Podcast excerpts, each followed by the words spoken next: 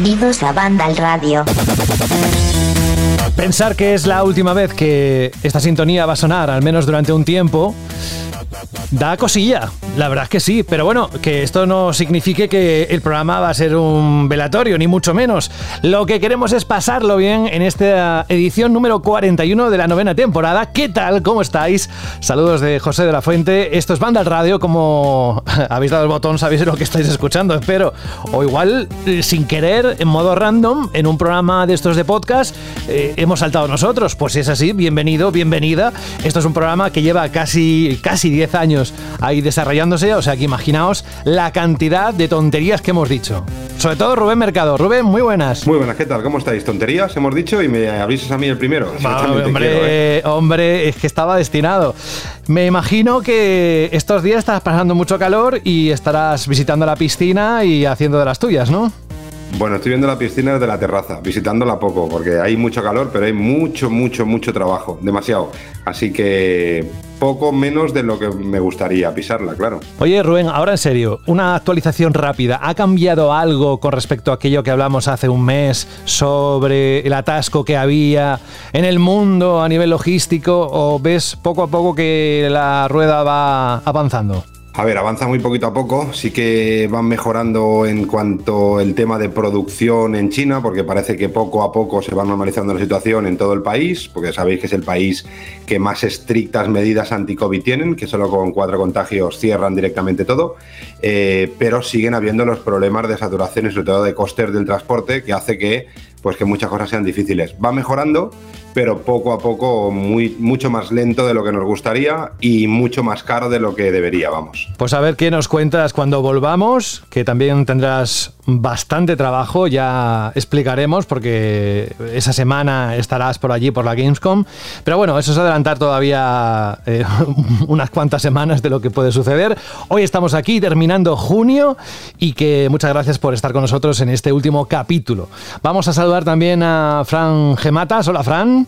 Muy buenas. ¿Cómo estás? Pues un poquito triste de que este sea el último programa de la temporada, porque manda narices eh, acabar la temporada sin una fecha de Bayonetta 3, pero eh, muy contento de estar aquí una semana más. Es que había muchas expectativas y al final, luego lo vamos a repasar, pero el Nintendo Direct Mini, en fin, eh, vamos a decir que quizás se ha quedado un poquito corto. Te podían haber dado la alegría. Con los vinagrismos, no, no, no, no, no, corto, corto, dicho corto, corto. Será, será, de tiempo, José, porque yo creo que viendo cómo estamos en las últimas, presentaciones globales, ostras, eh, ya le gustaría más de una compañía tener algo tan corto como dices tú. Sí, José, sí, pero no estaba Bayonetta, hasta Rubén, hasta Rubén eh, no está vinagre. ¿qué, pero si yo no estoy vinagre, pero si yo pues, todo lo que saque Nintendo ya me parece bien, pero que acabas de decir que te hubiese alegrado muchísimo que se hubiese anunciado Bayonetta 3 y no te han dado esa alegría, que es lo que yo hubiese deseado si me hubiesen preguntado a mí.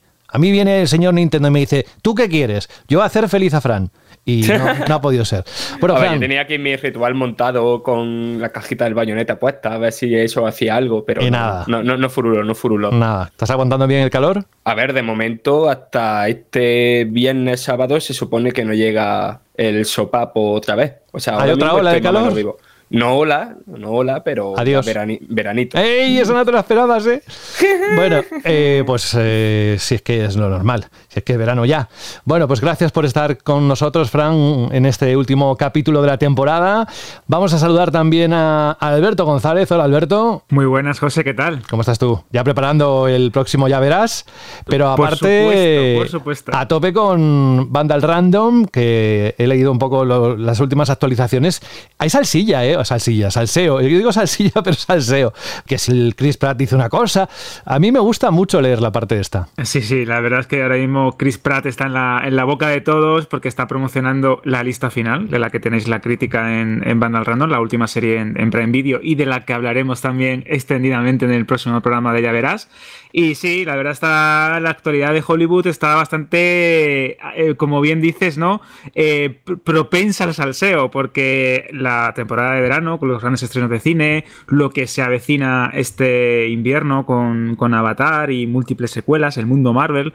La verdad es que no se, no se descansa en bandas random. Dentro de unos días tendremos la nueva de Thor, ¿no? Exacto, el día 8 de julio, que también sale Chris Pratt en, en ella, que está en todos lados, que si Jurassic World, que si la serie esta de Amazon, que si Thor Love and Thunder, y tiene muy buena pinta, ha tenido muy buenas críticas, pero también es cierto que como casi todas las películas de Marvel, cuando se estrenan y las primeras, eh, los primeros medios o las primeras impresiones siempre suelen ser muy positivas. Alberto, Alberto, tú que estás, o sea, supongo que más o menos ves la audiencia de bandas random y tal, ¿ves mucha expectación alrededor de la película? De Thor Love and Thunder, sí. La verdad es que eh, tanto por lo de Natalie Portman, por su regreso, ¿no? Relacionado al mundo Marvel, como por todo lo que significa una nueva película de, de uno de los grandes Vengadores, ¿no? Que, que, sí que es verdad que Doctor Extraño, pues a lo mejor no era de los principales protagonistas del mundo Marvel y de repente, pum, tienes una película con casi mil millones de dólares.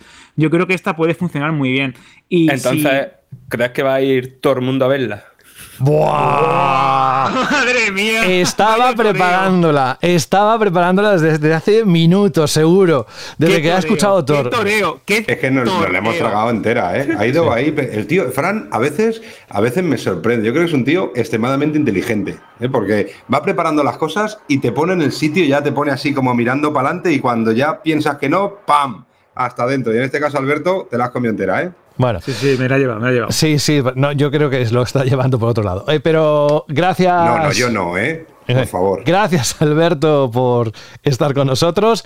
Jorge Cano, ya ves que en el último programa la cosa se puede. se despendola como siempre y cada uno dice lo que quiere. ¿Tú cómo estás? Bien, ya veo que se lo están pasando muy bien. Menos mal que estaban tristes por ser el último programa. Había dos expectativas grandes en, con respecto al último programa. De hecho, la temporada, no sé si os acordáis, seguro que sí, pero que iba a acabar la semana pasada. Pero lo extendimos una semana más porque había dos cosas que, principalmente una, que iba a suceder. Al final ha sucedido, Jorge, tuvimos suerte y el Nintendo Direct Mini tiene un montón de cosas que podemos comentar.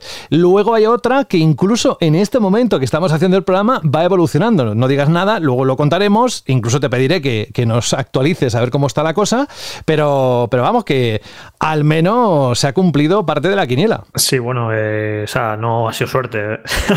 o sea, ver, todo indicaba que iba a haber un direct y así ha sido y por eso te dije de, de hacer un un podcast más porque iba a quedar un poco raro, ¿no? Que se quedara ahí cerrar la temporada sin, sin lo que ocurriera en ese direct y sin la posible fecha de God of War, que al final es un, está siendo un culebrón bastante aburrido y que acaban de, acaban de salir noticias de última hora de, de qué ha ocurrido y de por qué no tenemos todavía esa fecha. Y, y hay una noticia que, José, tú no te has enterado porque justo ha salido cuando ha empezado el programa, que para comentarla hemos traído a un invitado especial, a nuestro experto en juegos de skate. Ah, Así amigo. Que, que comente ah. la noticia. Ah, no sé si la sabrá. Eh, es que tenemos en el último programa, que es que Juan se apunta siempre, cada vez que se lo pedimos, oye Juan, mañana acabamos, creo que fue ayer cuando se lo dije, acabamos el, la temporada, ¿qué tal si te pasas? Y dijo, por supuesto, donde tú me digas yo voy. Juan Rubio, muy buenas. Muy buenas, José. ¿Qué tal? ¿Qué de tiempo?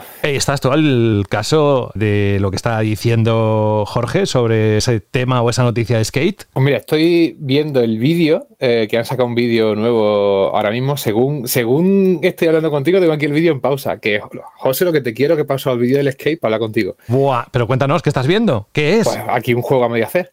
Y luego, aparte, Saúl me mandó el enlace para que me apunte al, al playtest del skate también. Y ahí estaba intentando conectarme al, al, programa que no me funcionaba. Y con la otra mano registrándome para pa apuntarme a la beta del juego, al playtesting este. Así que, bueno, si, si, me he perdido algo, no lo sé, pero creo que esto tiene que ser todas las noticias, ¿no? No hay más que. No sé, que, vamos a preguntárselo. No, no, no, tolero. Vamos a preguntárselo a Jorge. Jorge, ¿qué, ¿a qué te referías? No, bueno, porque salió un pequeño vídeo de cómo va el desarrollo y todo eso, y se nos hemos pasado todos corriendo para que lo viera, a ver qué le parecía. Hago una pregunta a todos menos a Juan, porque evidentemente no sé si lo sabe. Pero ¿cuántas veces hemos nombrado a Juan Rubio estos últimos meses por temas como el Silent Hill? Eh, bueno, principalmente Silent Hill. Pero ¿cuántas veces, Alberto? Mínimo bueno, un, un tres, cuatro, poca, cinco. Poca para las que se merece. Claro, es decir, Juan siempre está en nuestros pensamientos. Siempre está. Y Juan siempre está ahí. En todos los programas, en todos los programas, de una manera u otra está presente. O se le nombra, o se dice algo, es que siempre, ya sea un modo foto, un Silent Silent Hill, un juego de skate, un cualquier, cualquier cosa, porque Juan es parte de Vandal. Además, Oye, Juan, Juan, qué bonito, de qué las- bonito. Ay, que me muchos piropos, muchos piropos. Estoy leyendo aquí sobre lo del skate, que no sé si es de coña. Tú que has estado ahí dentro de la industria, sabes más si esto es cierto o no, pero me parece curioso. Y dicen que, que lo que han enseñado de skate es una pre, pre, pre alfa. Claro, o sea, el- bueno, el tema de los pres, eso ya es un poco de broma entre comillas, ¿no? Pues se supone que ya el, el alfa es cuando tiene todo el contenido del juego. Entonces lo que quieren decir con eso es que está súper, súper, súper en desarrollo todavía, que todavía ni siquiera saben cuánto contenido van a acabar metiendo en el juego. Pero sí, vamos, que, que esperemos sentados, supongo. Ya sabéis Sí, que yo desde que lo anunciaron estoy esperando que lo cancelen. Así que con que lo saquen me conformo, aunque sea en 2025. Sí, básicamente estoy revisando aquí el FAQ y pone que están en una fase muy temprana del desarrollo y que de la prueba esta no se va a poder decir públicamente nada, ni compartir imágenes, ni compartir vídeos, básicamente porque va a una prueba tan temprana que plantean en plan de cambiar cosas tochas del juego en base a esa prueba. Que normalmente una prueba se suele hacer en plan de, a lo mejor para temas de equilibrio, para temas de servidores y tal, pero no para cambiar cosas grandes del juego. Pero bueno, tiene sentido, ¿no? Al fin y al cabo, eh, es un juego que supongo querrán renovar bastante, que, que la fórmula de, de Skate sigue teniendo un montón de locos como, como yo, ¿no? Que seguimos jugando todavía al 3 desde, yo qué sé, hace 15 años. ¿Cuánto tiempo hace que salió el, el 3? Muchísimo ya, ¿no? Sí, 2011, Em, ¿no? Claro, y, pero claro, ahora tienen que hacer algo, pues supongo que con multijugador, mm, esto de drop in, drop off, ¿no? Que, que te puedas conectar cuando quieras, con nuevos movimientos, nuevas cosas, mucho más dinámico. Quizás vuelven a la fórmula del 2, ¿no? Con un mapa completo conectado. Así que seguro que tienen un montón de cosas, tanto a nivel de diseño general, que son las que seguramente cambien, como a nivel de diseño ya más menor, ¿no? Como lo que se, se filtró un vídeo en el que podías hacer volteretas y cosas así, que a lo mejor, yo qué sé, la gente lo encuentra demasiado arcade, porque yo qué sé, todo el mundo no puede hacer una voltereta y caer en el skate y seguir patinando. Em, así que, no sé, quizás van probando un poco tanto cosas bastante grandes, ¿no? Como de- desde diseño de niveles, integración de multijugador, a otras más pequeñas como movimientos y acercarse un poco más a la simulación o un poco más al arcade, porque el, el skate original era, pues eso, el, el simcade, ¿no? Que era un poco así a medio camino y ahora juegos como Session eh, tiene bastante tirón. Así que no sé, supongo que será por eso, ¿no? Que, que todavía no tienen ni la visión del juego clara, más allá de que obviamente será la, la fórmula tradicional de skate. Pues mira, con esto es que ha sido perfecto que hayas entrado tú y que haya ocurrido esta noticia. Nada es casual, siempre pasa algo. Ahí, Nada, nada, yo esperando que antes de que me desconecte hoy, José, anuncien el Silent Hill, porque ya que vengo. Vamos, te gustaría. No, tengo una amiga que dice siempre que lo que viene conviene. Así que todo tiene que ver. Todo está conectado. Gracias, Juan Rubio, por estar con nosotros. Creo que no me queda nadie más. Al final del programa escucharemos un mensaje de Dani Paredes que no ha podido estar hoy. Le ha dado mucha, muchísima rabia, pero le he dicho que un mensajito al menos. Así que luego nos explicará un poquito eh, lo que tenga que decir. Vámonos directamente, si os parece, al bloque de noticias y a ver qué ha ocurrido. Ya lo sabéis, pero vamos a desmigar de la forma que hace Banda al Radio ese Nintendo Direct Mini.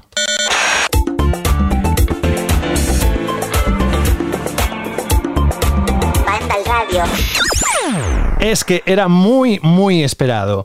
Nintendo celebró en la tarde de este pasado martes 28 de junio un Nintendo Direct Mini Partner Showcase. El vídeo de unos 25 minutos de duración estuvo centrado en videojuegos para Nintendo Switch, lógicamente, desarrollados por terceras compañías como Square Enix, Capcom, Atlus y Ubisoft, entre otros muchos. La presentación trajo consigo versiones para la consola híbrida de juegos muy queridos como Persona 5, Nier Automata y así incluso hasta títulos inéditos, estrenos exclusivos en consola y gameplay nunca antes visto de juegos esperados. Como estáis acostumbrados en las últimas semanas cada vez que hay un evento, nosotros qué hacemos? Exacto, un resumen. Así que vamos con los titulares. Una parte del evento ha sido la confirmación del secreto a voces que era la llegada de la serie de JRPG de Atlus a Switch. Persona 5 Royal estará disponible el 21 de octubre en la máquina de Nintendo, el mismo día que se lanza en Xbox, PlayStation 5 y Steam, con todos los contenidos adicionales incluidos. Persona 4 Golden y Persona 3 Portable se estrenarán más adelante. Tendrán voces en inglés y japonés, gráficos HD y textos en español. Nos vamos con Nier. Nier Automata The End of Your Edition. Así es como se escuchaba mientras se veían las imágenes en este Nintendo Direct, lo que escucháis por debajo. Este título se estrenará en Nintendo Switch el 6 de octubre con todos los contenidos adicionales incluidos y algunos cosméticos extra. El alabado RPG de acción de Square Enix y Platinum Games ya se puede reservar en la Nintendo eShop a un precio reducido de casi 40 euros, pero también habrá una edición en formato físico con carátula reversible. Seguro que cuando vio el anuncio, bueno, al menos que las primeras imágenes, dio un bote en el asiento. Me refiero a Jorge, bueno, y otros muchos, que son fans incondicionales y que esperan con devoción este Return to Monkey Island, la continuación directa de Monkey Island 2, LeChunk's Revenge, desarrollada por Terrible Toybox, que es el estudio del creador de la serie, Ron Gilbert, llegará en su estreno en exclusiva Nintendo Switch, además de a PC. Esto lo sabíamos, pero es que en el Nintendo Direct se mostró por primera vez, y ahí fue el salto, gameplay de este Return to Monkey Island que, recordemos, se estrenará en 2022. Luego le preguntamos a Jorge a ver qué le ha parecido el aspecto gráfico y demás. Más anuncios.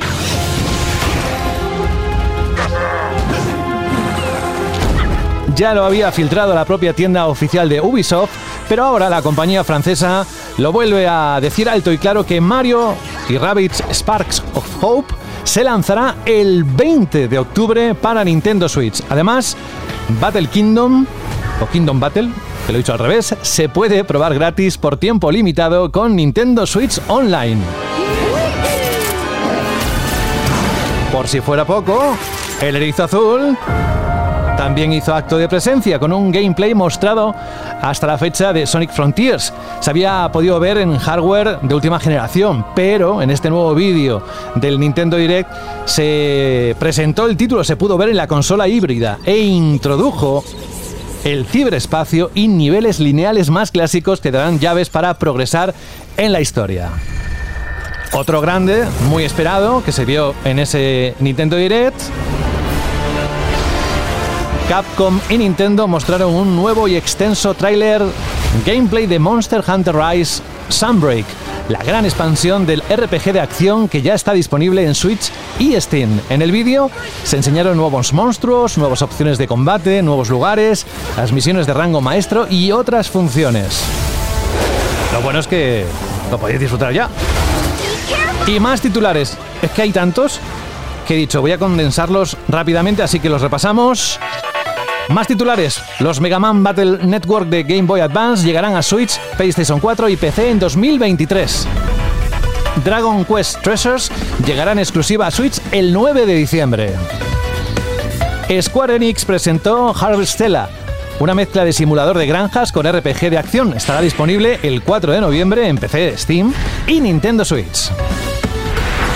Super Bomberman R2 llegará en 2023 Tendrá un Battle Royale y un nuevo modo castillo. Los creadores de Sayonara Wild Hearts, el estudio Simogo, anunciaron Lorelei and the Laser Eyes. No sé si lo he dicho bien, Juan, pero más o menos. Esta aventura llena de puzzles y estética muy original aterrizará en 2023, el próximo año.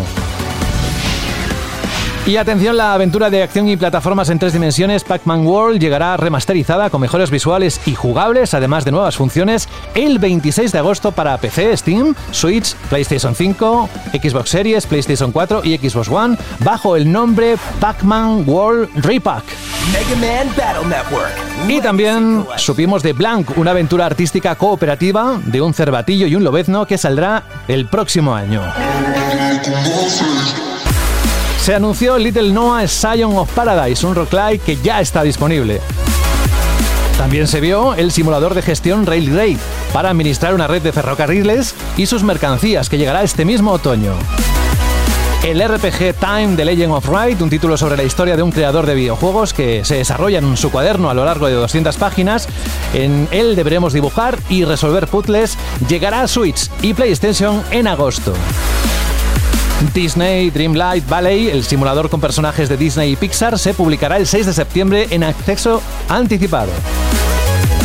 Ya para acabar, el clásico JRPG de Square Enix, Live Life, estrena demo en la eShop con los tres primeros capítulos.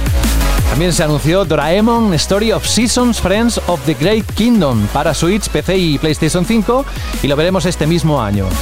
Por supuesto, Minecraft Legends llegará en 2023 a todas las plataformas.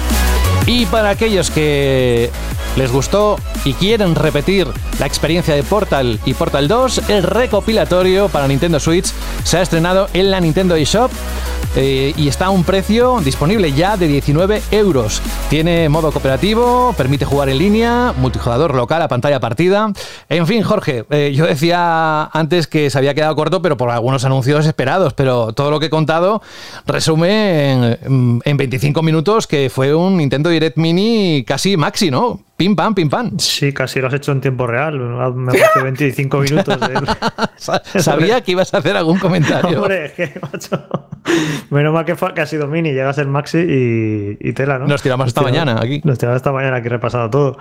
Pues sí, la verdad es que está, estuvo, yo creo que estuvo bien porque cuando avisan que va a ser mini, pues eh, es porque se supone que va a ser menor que un Nintendo Direct normal, pero aún así hubo un montonazo de juegos, anuncios esperados tener ahí los personas en portátil, que son juegos de echarle ciento y pico horas, así que viene muy bien para la gente que, le gusta jugar tirado en el sofá, pues va a ser un lanzamiento muy bien acogido en Switch. Luego el anuncio sorpresa de Nier Automata, que ya después de tantos años casi, casi nadie lo, podría esperar para Switch, ahí lo tenéis.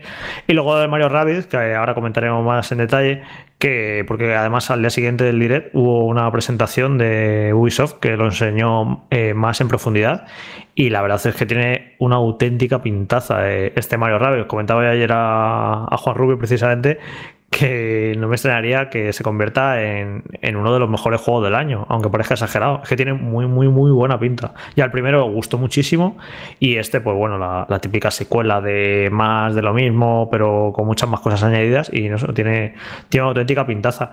Y luego, también si queréis ahora lo comentaros un poquito más en detalle, lo del tema de, del nuevo Monkey Island que bueno, eh, a ver, el debate inicial del arte, ¿no? Que ha sorprendido, que bueno, se pudo ver alguna imagen, pero hasta que no lo ves en movimiento, entonces es la idea, ¿no? Y que no ha sido muy bien recibido. Yo, como fan, aunque no me gusta considerarme fan de nada, y menos eh, cuando ves la reacción eh, de los fans, que es patética, pues los que amamos Monkey Island, lo voy a decir de otra manera, pues es cierto que quizá en nuestra cabeza, pues el regreso de esta saga artísticamente sería de otra manera, que recordara más a los juegos originales o, o como fuera, ¿no? Es un estilo artístico muy diferente y muy, muy atrevido, ¿no? Y que yo creo que ellos mismos dentro del desarrollo sabrían que iba a generar polémica, porque al fin y al cabo este juego va destinado un poco a los que, lo juegan, a los que juegan estas aventuras, ¿no? Ahí a principios de los 90 y que ya peinan canas, ya tienen casi, si no los tienen 40 años. Entonces, ellos mismos deberían saber que la reacción iba a ser un poco airada, pero como siempre, Internet nos sorprende y la reacción ha sido una auténtica basura de reacción por mucha gente que ha hecho que Ron Gilbert mmm, diga que no, que no va a volver a hablar del juego ya, que se ha enfadado y no respira, porque la gente se ha portado como cretina, insultando y bueno, de todo, ha sido un auténtico esperpento, ya no solo por el arte del juego, sino también porque ya ha empezado con la, tontería típica también de que hay inclusión forzada, de que tal personaje tiene tal raza, y no sé qué, las típicas chorradas estas también de que, nos, que ya estamos acostumbrados a los últimos tiempos. Y bueno, a mí, ya os digo, no es lo que yo esperaba, pero eso no quita, eso no quiere decir que a mí me parezca mal el estilo artístico. Está muy currado. Si podéis entrar en la página web del juego, que te sirve como un poco para hacerte mejor idea de cómo se va a ver el juego realmente. Y técnicamente está muy bien y es, está bastante más elaborado de lo que puede parecer incluso en el, en el tráiler. Y yo creo que lo que hay que dar una oportunidad al juego porque lo, en lo que tiene que funcionar, que es en que tenga buenos diálogos, divertidos, bien escritos y buenos puzzles y un buen diseño, yo ahí no tengo ninguna duda viendo el anterior juego de Ron Gilbert. Y bueno, el estilo artístico ya os digo que, quizás no era lo que esperábamos algunos, pero para mí no quiere decir que esté mal. Y nada, luego lo de la reacción de la gente, pues en fin, eh, la gente siendo gente en internet. Como opinión general del evento, yo creo que estuvo muy, muy, muy bien. Sobre todo porque recordamos los Nintendo DS Mini del 2020, que cuando hicieron más este formato no tenían nada que ver con lo que ha sido el evento de este 28 de junio. Pero además es que, que sí, que se han centrado en juegos de terceras compañías, pero es que vaya terceras compañías, que estaba prácticamente casi cualquier gran nombre al de la industria del videojuego japonesa que, que te gustaría tener en un evento. Square Enix, eh, Capcom, eh, Sega, estaba aquí Tokiki. Y vaya ya, no sé, o sea, que las personas en Switch, pues mmm, habrá gente haciendo palmas con la oreja. Eh, Nier Automata, que sí, que es verdad que ya tiene cinco años, pero es que hay gente que lo que tiene para jugar es una Nintendo Switch y que este juego lo pueda jugar más gente, pues estupendísimo. No sé, hay un poco de una variedad de género muy grande, una variedad de estilos artísticos, de estilos de gameplay, de, de grandes nombres y de nombres más pequeños y de nuevas propiedades intelectuales y de sagas súper conocidas. O sea, para mí fue un evento como un mezcladito súper guay. Y ya entrando en lo concreto, en lo de, para mí, el Persona 5, no, lo siento, por mucho que me guste, no me lo voy a volver a jugar, pero al Persona 4 y al Persona 3, tirado en la cama o sentado en el bate, le voy a dar increíble, vaya.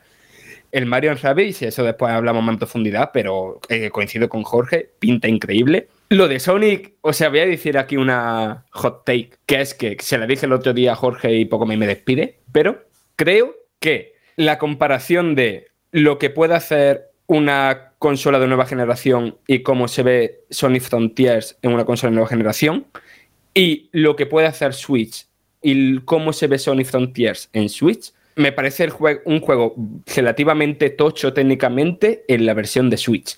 Pero más allá de eso, es en plan de ¿por qué narices se han guardado hasta ahora los niveles lineales? Que sí, que hemos visto 20-30 segundos.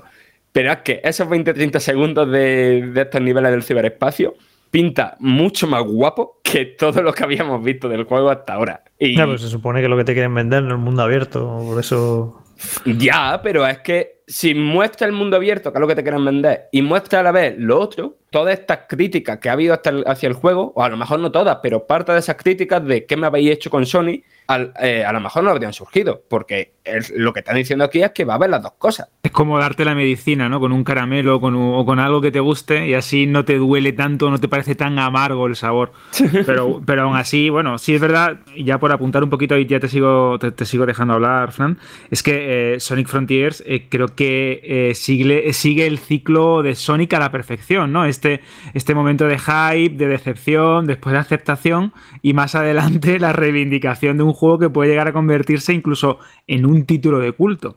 Pero bueno, yo creo que también se ve relativamente bien esta versión de Nintendo Switch, teniendo en cuenta eh, que nos ofrece también el juego en PlayStation, Xbox y, PC. Sí, sí, sí. Y mira, y para no alargarme mucho más, yo voy a destacar cosas que a mí me han molado del evento, que son cosas de Fran TM, cosas que van a vender una caca, pero me flipan a mí. Que por un lado es el Harvestella este de Square Enix, que es una mezcla de RPG de acción muy Square Enix AA, ¿no? El típico RPG que suele hacer Square de presupuesto medio, con mecánicas de eh, simulador de vida, rollo de granja, de forjar amistades, de hablar con la peñita del pueblo, de estaciones y tal. Yo con este juego estoy a topísimo.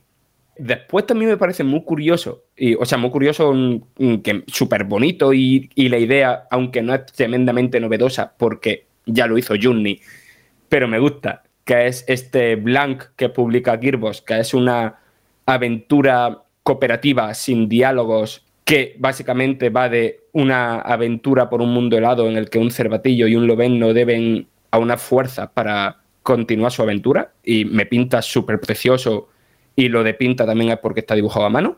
Y ya para acabar, lo que más me gusta del evento y que me tiene, no sé, loquísimo, o sea, he visto el trailer como tres cuatro veces, a ver si soy capaz de descifrar algo de lo que se ve ahí, pero no, es precisamente el nuevo juego de, de Simogo, que lo creo que lo distribuye Anapugna, que es eh, Lorelei and the Ledger Ace, eh, prometen una aventura así enigmática, surrealista, con cierto toque de terror y tal, con puzzle, enigma. Dicen que quieren ser una innovación, una revolución en lo que es el género de la aventura más clásica. y citan referentes como Silent Hill y Resident Evil. Y esto sale en 2023, es de los creadores de Sayonara Wild Hearts y de GR Walk. Y no sé, a mí este juego me tiene loquísimo. Yo iba a decir eso, Fran, que si es eh, mínimamente igual de bueno que Sayonara Wild Heart, yo creo que puede ser indudablemente uno de los juegos y posiblemente candidatos a juegos del año del año que viene. Yo tengo que decir que, y aquí ya me comprometo, que Harvestella tiene un montón de cosas que me gustan. Porque Jorge, no sé si se acordará, yo he llegado a analizar algunos eh, Rune Factory, estos juegos que son también de granja, de RPG, de simulación. Todos tenemos un pasado, Alberto. Tenemos- No, que no hace falta sacar Tenemos un pasado. ¿sabes? Pues, eh, pero es que eso- esos títulos atrapan muchísimo. Y esta presentación de que tienes que gestionar tu granja, tu pueblo, defenderlo de las criaturas, cuando pasa las estaciones. Llega como un invierno, ¿no? Que ellos llaman algo así como la quietud, como el momento de tranquilidad en el que es como todo más peligroso. A mí me lo han vendido porque mezclan un poco algunos elementos que a mí me fascinan y encima tiene ese toque juego de tronos, ¿no? Cuando se acerca el invierno hay, peligro. La verdad es que fue un, un, un direct pues como suelen hacer últimamente desde Nintendo, muy variado, muy divertido, porque había una vez más juegos para todos los tipos de, de jugador o casi todos los géneros se tocaban, tanto el rol como la gestión, como títulos de acción. Y encima, bueno, estamos hablando en un, de un evento donde tenés, como comentaba muy bien Fran, eh, a Capcom, tienes a Sega, tienes a eh, Ubisoft, no sé, creo que estaba muy, muy, muy, muy bien equilibrado. Y como José ha repasado durante estos casi 25 minutos reales, creo que había títulos para todos los gustos. Y ya respecto a la, a la polémica de Return to Monkey Island y todo esto del, del tema de diseño artístico y de que hay gente que está decepcionada porque no, no luce como ellos esperaban. A mí es que me recuerda mucho también a la secuela de Maniac Mansion, al Día del Tentáculo, y esos fondos tan exagerados, estas líneas tan extrañas, un poco eh, casi oníricas, con colores muy, muy, muy particulares. Y no sé, bueno, habrá que verlo también y habrá que disfrutarlo cuando lo tengamos en consolas o, o en PC para ver hasta qué punto como dicen algunos, se ha perdido, ¿no? Se ha perdido la esencia de un juego como Monkey Island. Yo creo que también esta polémica está un poco exagerada y absolutamente ya fuera de, de, contexto, porque parece que últimamente eh, cualquier juego que se anuncie, cualquier película, cualquier serie o cualquier disco, siempre tiene que generar una polémica en redes sociales, siempre tiene que haber alguien que o que no le guste o que intente contagiar ¿no? con su vinagre a un montón de gente. Pero bueno, yo creo que también esto ha sido algo que se ha ido de madre y que cuando el título llegue o se vaya acercando a la fecha de lanzamiento, sepamos un poco más y veamos un poco más también del, del videojuego, se irá aflojando. Yo, mi, mi pequeña aportación al respecto eh, yo creo que después de lo que hicieron con el remake de Monkey Island, mmm, muy, muy, muy, muy mal tienen que hacerlo con este para que el, el apartado artístico sea peor. Yo tampoco soy muy fan de, de, ese estilo tan angular y caricaturesco que han hecho, pero yo qué sé, lo, vamos, personalmente prefiero algo así a lo que hicieron con el remake, que de hecho me lo pasé hace poco y es que casi que prefería Sigue jugarlo. soñando, ¿no? con él.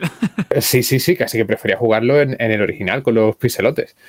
Eh, y nada, para no extenderme mucho, llevamos ya un rato con el tema del, del Direct. Lo mismo que, que decía Fran. Yo, el, el Lorelai el de Laser Eyes, ese, yo voy a tope con ese porque además tiene como un, un rollo Suda 51, ¿sabes? Que, que digo, eso, eso, es lo que yo sí, quiero, sí, eso total, es lo que yo. Total. Sí, es lo que necesito, cosillas raras. Y ya luego el, el Mario y Rabbids, que ahora lo comentaremos bien, pero vamos, pintaza increíble. El uno, que el uno además tiene todo lo que tiene que tener un juego para que no me guste, ¿sabes? Estrategia por turnos y los rabbits, eso. Y me encantó, me flipo. Así que ahora ya lo comentamos en profundidad, pero vamos, son mis, destacados ¿no? de, del evento. Una cosita para que no se me olvide, el gran ausente de este direct pues fue Bayonetta 3, porque Nintendo dijo que, que, va a salir en 2022, no han dicho lo contrario, entonces la gente esperaba la fecha en este direct, aunque como el direct en un principio lo anunciaron que iban a ser juegos de terceros, se generó esa duda, porque claro, eh, Platinum Games es un estudio externo de Nintendo, pero la producción está pagada por Nintendo, entonces había esa duda, ¿no? De estará Bayonetta 3 o no estará. Al final no estuvo, y en las últimas horas, eh, uno de estos filtradores que está surgiendo últimamente por Twitter de manera inesperada ha dicho que, que, saldrá el 30 de octubre. Y este señor pues lo que tiene es que el sábado adelantó que iba a haber un direct y acertó, vamos, las tres cosas principales del direct como que da la sensación de que sabe algo, igual que el, de Nietzsche este que ha surgido las últimas semanas. Así que bueno, veremos, ya no va a entrar en esta temporada de Bandas Radio si dan la fecha de Bayonetta en las próximas semanas, que esa fecha de 30 de octubre. Pero también es raro, ¿no? Que eh, por qué está tardando tanto Nintendo en dar esa fecha y si es octubre, que no queda, como el que dice, no queda, no queda nada. Pero así que cualquier día de las próximas, en las próximas semanas, pues llega Nintendo y, anuncia la, fecha de Bayonetta. Pero bueno, que fue un poco como la, la ausencia de este directo. Yo un poco... ahí para lo del por cortar Rubén y para, gracias, gracias. para lo del Bayonetta, eh, no sé si queréis cuando se anuncie la fecha, aunque ya no hagamos banda radio, eh, damos un audio de 30 minutos gritando Bayonetta 3 y ya está, se publica tal cual. Hombre, 30 minutos tuyos más 25 minutos de presentación de José, tenemos un banda radio casi casi, así que yo creo que es una buena opción para que la gente no se eche tanto de menos. Bueno, fuera de... Noto cierta ironía, ¿eh? Desde hace un rato, eh, sigue, sigue. No, no, no, ironía ninguna, es directo a la vena, pero bueno, si te lo quieres, no lo quieres entender del todo, si quieres luego te mandamos un mensaje interno y te lo explicamos. Pero bueno, da igual. Un dibujo en la Eh, arena mejor. Venga, con iba a decir sin más, da igual. Eh, es que me hace es que me, me pierdo del, de la- del lío que estamos hablando. A ver, yo en cuanto al evento de Nintendo de, de- de ayer, ¿no? Ya no voy a decir cuáles son mis juegos preferidos o no, porque para eso eh, ya estáis vosotros como especialistas y sabéis qué pinta mejor, qué pinta peor. Pero yo, sí que saqué dos conclusiones. Primero, que ya no hay Nintendo Mini, mm, tal y como tiene el potencial de Nintendo ahora mismo. Es decir, cualquier cosa que anuncien, por entre comillas, floja que sea, eh, crea pues una, una expectación muy grande porque el parque de usuarios y de, de- compradores de juegos de, de Switch es tan, tan grande, tan, tan grande que, que no hay ningún tipo de juego que quede en el olvido de nadie. ¿no? Hay, hay muy poquitos juegos que antes hubieran sido de relleno que ahora pues hay mucha gente que les gusta, desde el simulador de trenes hasta el simulador de granja, hasta todos los otros que han salido. Sí que es verdad que a lo mejor no hay grandes nombres y seguramente entre todos los juegos que, que lanzaron o que enseñaron que iban a lanzar en los próximos meses, posiblemente muy pocos de ellos estén en 30, 40 o 50 mil unidades de venta en España. Seguramente quitando el Mario Rabbids, que yo creo que sí va a ser un gran súper, súper venta, sí va a vender muchísimo. Los demás, pues posiblemente no sean unas grandes cifras lo que consigan, ¿no? Para vender. Pero sobre todo la conclusión que he podido sacar de este evento y es algo que todavía escucho gente que es capaz de decirlo, cosa que yo creo que viven en un mundo paralelo, a lo mejor han ido en el multiverso al 2006 o al 2004, en el que dicen que Nintendo es la consola que menos apoyada está por las third parties. Y yo creo que es totalmente un error. Yo creo que el evento de ayer demostró que las third parties, tanto las grandes third parties como las pequeñas third parties, como las muy pequeñas third parties, esas empresas que seguramente sin Nintendo Switch no existirían, eh, están apoyando cada vez más con títulos que a lo mejor era impensable que salieran hace un tiempo. ¿no? Sí que es verdad que, que Nintendo y las grandes ventas de Nintendo son de sus propios títulos, cuando estamos hablando de más de 100.000 o de 120.000 unidades, casi siempre son títulos eh, distribuidos y creados por la propia Nintendo, pero creo que Nintendo Switch está consiguiendo que muchas empresas que a lo mejor en un principio no podían, no querían apoyar un poco esta consola, por, por- seguramente por el pasado, o porque pensaban que era más fácil apoyar pues, a las consolas que en ese momento eran más potentes, como PlayStation 4 y Xbox, eh, se están eh, tirando para atrás y están viendo esta Nintendo Switch como una salvadora. Hay juegos que hace unos años sería impensable que llegaran a salir en Nintendo Switch.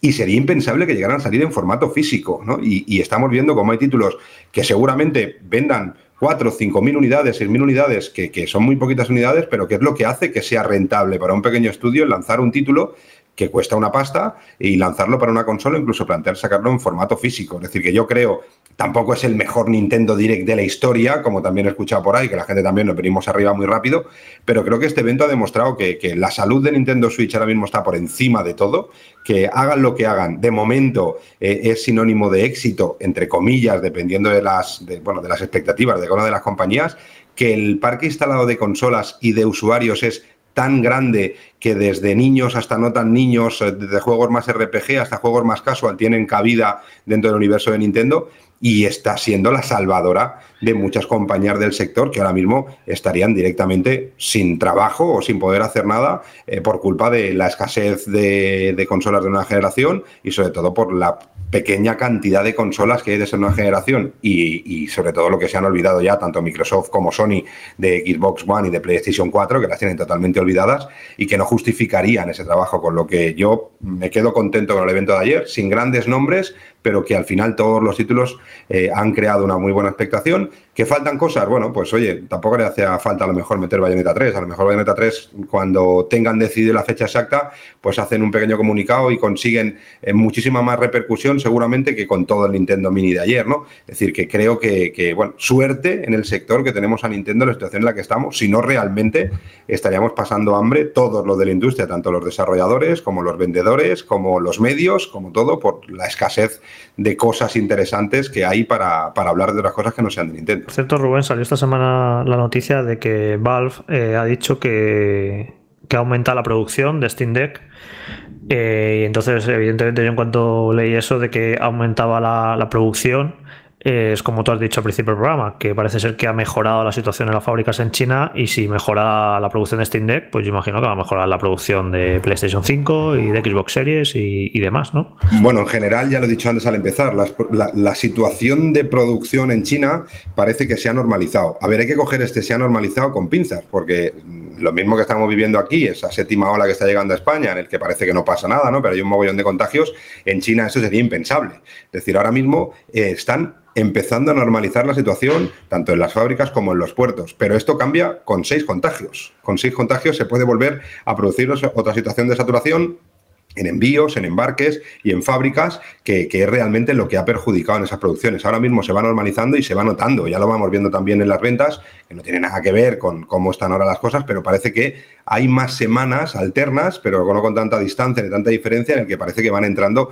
algo más de reposición de, de, consolas, de tanto de PlayStation 5 como de Xbox Series X, sobre todo en, en, en, España. ¿no? Yo creo que poco a poco vamos a irlo viendo, pero lo que no ha cambiado son los problemas de embarque, los costes de embarque, eh, y cuando hablamos de costes de embarque, pensar que al final las compañías también tienen unos números. Y sí que es verdad que las consolas, según dicen las compañías, que es algo que también es, no sabemos si es bien bien leyenda urbana o no leyenda urbana, todas las compañías pierden dinero con cada consola que venden. Yo creo que si es así, si es real, también tendrán un límite de pérdidas. Es decir, no puede ser que da igual, vendamos las que vendamos y perdamos las que y perdamos lo que perdamos, ¿no? Y es una situación complicada de trabajar porque los costes de transporte es una parte muy muy importante. Cada dólar, para que se des una idea, cada dólar que sube el transporte por unidad, es decir, si una consola, una PlayStation 5, antes costaba, no sé, 5 dólares el transporte de China hasta aquí y ahora cuesta 15 dólares el transporte de China hasta aquí, si eso lo tradujéramos en PVP, estaríamos, estaríamos hablando de casi 50, 60 o 70 euros más lo que se tendría que haber repercutido el PVP. En consolas no cambia. No creo que veamos que PlayStation 5 o Xbox Series X suban 100 euros su precio de venta público recomendado. A ver, también lo estamos medio pagando ahora con estos accesorios y estos mandos que nos venden y los juegos, ¿no? Es una manera también de recuperar o de, de, de, de, no perder tanto dinero por ese transporte, ¿no? Pero bueno, poco a poco a ver si se va normalizando y, y, tenemos suerte de que no de que no haya otro parón y que Steam Deck pues ya no hayan tiempos de entrega hasta diciembre como estaban dando y que PlayStation 5 y Xbox se normalice y sí que lleguemos a ese punto en el que Sony y Microsoft dicen de una eh, relativa normalidad ya bien entrado en el 2023. Curioso, Rubén, porque esto lo hablamos, no sé si fue en, uno de los, un programa a principios de año o, a, o, finales del anterior, que dijimos que no sería extraño que fuera la primera generación de consolas en la que el precio de las consolas subiera de precio. Y... Bueno, está subiendo, Jorge. Es que en el fondo sí, sí. lo que pasa es que está subiendo de una manera como, como muy maquillada, ¿no? Es decir, eh, ¿cómo subo el precio de algo? Oye, pues si tengo una consola que vale 599 y la tengo que vender a 659, pues eh, ¿qué podemos hacer? ¿La subimos a 659 o lo maquillamos con ciertos packs y ciertas cosas obligadas, vuelvo a decir, obligadas por la compañía eh, para intentar, bueno, pues lo que pierdo en la consola, pues seguramente en el software que no se fabrica en China, sino se fabrica en Austria, eh, pueda recuperar algo más porque tengo más margen, o incluso con los accesorios, como pueden ser los mandos o auriculares, que normalmente son productos con lo que Sony sí que gana dinero, no pierde dinero con todo, pues de alguna manera nos están subiendo el precio de, de esa consola porque nos están obligando a comprarlas con dos juegos o, y, un, y un accesorio. ¿Que puede estar bien? ¿Que puede estar mal? Bueno, mm, a nadie le gusta que le obliguen a comprar lo que encuentre. A nadie le obligan a comprar lo que hay. Pero yo casi prefiero el tener que comprar una consola con dos juegos eh, que si buscas bien encuentras juegos buenos, incluso en algunas tiendas, en algunas cadenas, incluso te permiten escoger el juego siempre que sea de Sony, hay cierta flexibilidad que incluso puedes vendértelos luego si no quieres de segunda mano, que no que directamente te suban 80, 90 euros el precio de una consola, ¿no? Eh, en el fondo lo estamos pagando ya, esa subida de costes, Jorge. Yo todavía bromeaba con unos amigos porque yo sigo, eh, estoy metido en los grupos de Telegram que van avisando de, del stock de Play 5 y demás, porque me parece curioso ver un poco la situación, que por cierto, estoy viendo que ha entrado bastante stock últimamente en los últimos días. Ha pasado una cosa en España también que, bueno, que eso el usuario que va a comprar la consola pues no, no, lo sabe, pero que ha pasado una cosa en España que yo creo que también ha ayudado a la situación. A ver, hasta ahora eh, PlayStation directamente, Sony, PlayStation en España, era quien se encargaba de vender las consolas a todos los clientes en España. ¿vale? A todos los clientes me refiero pues desde las cadenas eh, habituales como Game, como MediaMark, como Corte Inglés, hasta los pequeños eh, clientes, hasta los mayoristas. ¿no? Sí que es verdad que en los últimos años PlayStation iba prescindiendo un poco de esos pocos usuarios o pocas tiendas especialistas e independientes que hay y las derivaban a mayoristas, pero hace aproximadamente un mes eh, la distribución de PlayStation en España ha cambiado. Eh, PlayStation ya no vende directamente a todos los clientes, es más, ha quedado con algún gran cliente que trabaja en directo, pero luego ha dejado que una empresa con muchísima experiencia en distribución de consolas y de accesorios y de juegos, como puede ser Ardistel, que es una empresa que está en Zaragoza, eh, con la que tenemos mucha amistad, con, tanto con Carlos Aznar, que es el dueño, como con Javier Soto, que es el director general, que es el que ahora mismo está en la sala de máquinas trabajándolo todo, y le han dado a ellos la distribución de todas las PlayStation. Con esto que hemos mejorado, primero, que tengan un mayor control de las unidades que van llegando a todos los clientes, un mejor reparto. Y cuando digo mejor reparto es que en este caso eh, Ardistel, al ser una empresa que solo trabaja con tiendas de videojuegos, tiendas de videojuegos o grandes cadenas o tiendas de electrodomésticos, es decir, tiendas que realmente venden tecnología y no venden fondos de inversión, ni tarjetas de los 40 principales, ni nada de esto. Entonces los repartos están siendo como más claros. Y yo sí que estoy notando como que hay más tiempo de información por parte de Ardistel a, a los clientes para poder hacer un mejor trabajo en las reservas y sobre todo hay un reparto un poquito más equitativo de lo que veíamos últimamente, que creo que en este programa hemos comentado también, que muchas veces era bastante extraño que entraran consolas, pero que hubieran tan poquitas ventas en tiendas habituales o en tiendas de tecnología. Y bueno, se comentaba pues que a veces pues se desviaban consolas para otros canales que no eran la habitual de venta. Y desde que lo lleva Ardistel, la verdad es que la sensación es casualidad y también han entrado más, pero la sensación y lo que hablamos con otros eh, distribuidores y con lo que hablamos con, con, otras cadenas con las que tenemos contacto y hablamos bastante a menudo, la sensación es que está todo como un poquito más organizado y es un poquito más fácil eh, trabajar con tiempo de qué van a tener y qué no van a tener. Y eso yo creo que también lo vamos a notar en el transcurso de los meses, sobre todo ya preparando la campaña Navidad, que aunque estemos todos en pantalón corto y sudando un poquito la gota gorda, pensar que en el sector ya se está trabajando bastante a tope con todo lo que va a ser campaña Navidad, con ciertas cosas que ya se sabe que van a salir y que ya se va trabajando con el colofón de Gamescom y con, otras cosas, pero ya estamos. Eh, a ti, Jorge, el culo te huele a playa, igual que a mí, ¿eh? nunca me olvidaré esa frase y me encanta, pero a las compañías el culo le huele a Papá Noel. Es decir, que ya empiezan a trabajar con ese objetivo en mente y yo creo que puede ser un buen año. Por cierto, ahora que lo dices, eh, tú tampoco te quedas corto, ¿eh? Hablando, ¿eh? Que luego soy yo el que, que se pasa minutos y minutos. Por si no me dejáis luego. claro, claro, claro. No, que eh, me ha hecho gracia un audio que luego escucharemos de la Shirley Pregunta, que un oyente desde Chile hacía referencia a la frase que en su primer momento comentó Jorge del culo me huele a playa. Luego lo escucharemos. Se ha ido internacionalizando. Yo esta frase no la he inventado. ¿eh? Ya, ya lo sé, lo sé, lo sé, pero soy al menos de la calle y me empapo de lo que se habla. soy una persona de la calle. ¿Qué entenderá por una persona de la calle? Bueno, eres el trovador del barrio, Jorge. ¿eh? Eres como un trovador del barrio. Bueno, Tú lo que escuchas lo trasladas. Y bueno, pues eso, me crié en barrio y conozco un vocabulario y unas cosas que vosotros que sois un poco más pijos, pues no, habéis accedido a ciertos claro, conocimientos. pijos, sobre todo. Que, Jorge lo mismo te analiza un Final Fantasy que le hace cuenta al coche, eh, que no tiene problema, vamos. Madre mía, madre mía. Bueno, yo, yo solo quería decir, perdón, que, que el, mérito de Rubén es que todo esto te lo ha dicho de cabeza, ¿eh? Porque tú, José, estabas leyendo. Ah, no, claro.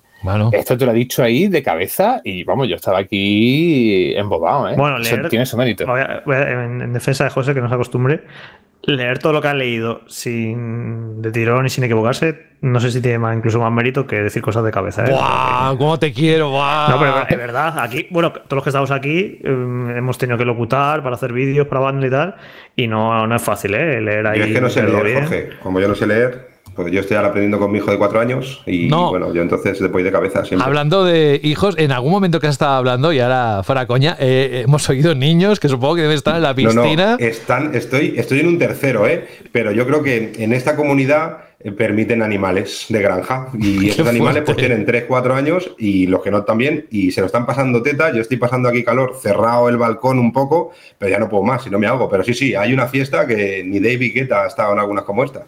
Podemos hacer para la próxima temporada, eh, como en La Voz, el Team Mercado, el Team de la Fuente, eh, y posicionar, una tontería. Ya he Vamos ya he perdido así, José. perdón. Vamos con algo más cortito y la verdad es que nos va a hacer la espera para todos aquellos que sean fan de esta franquicia, más por esto que decía ahora Rubén de la Navidad y todo lo que va a venir. Sabemos que el mes de octubre, de momento, parece que está concentrado ahí unos cuantos títulos que, que son muy, muy interesantes. Pues para ir haciendo tiempo, en agosto vamos a tener esto.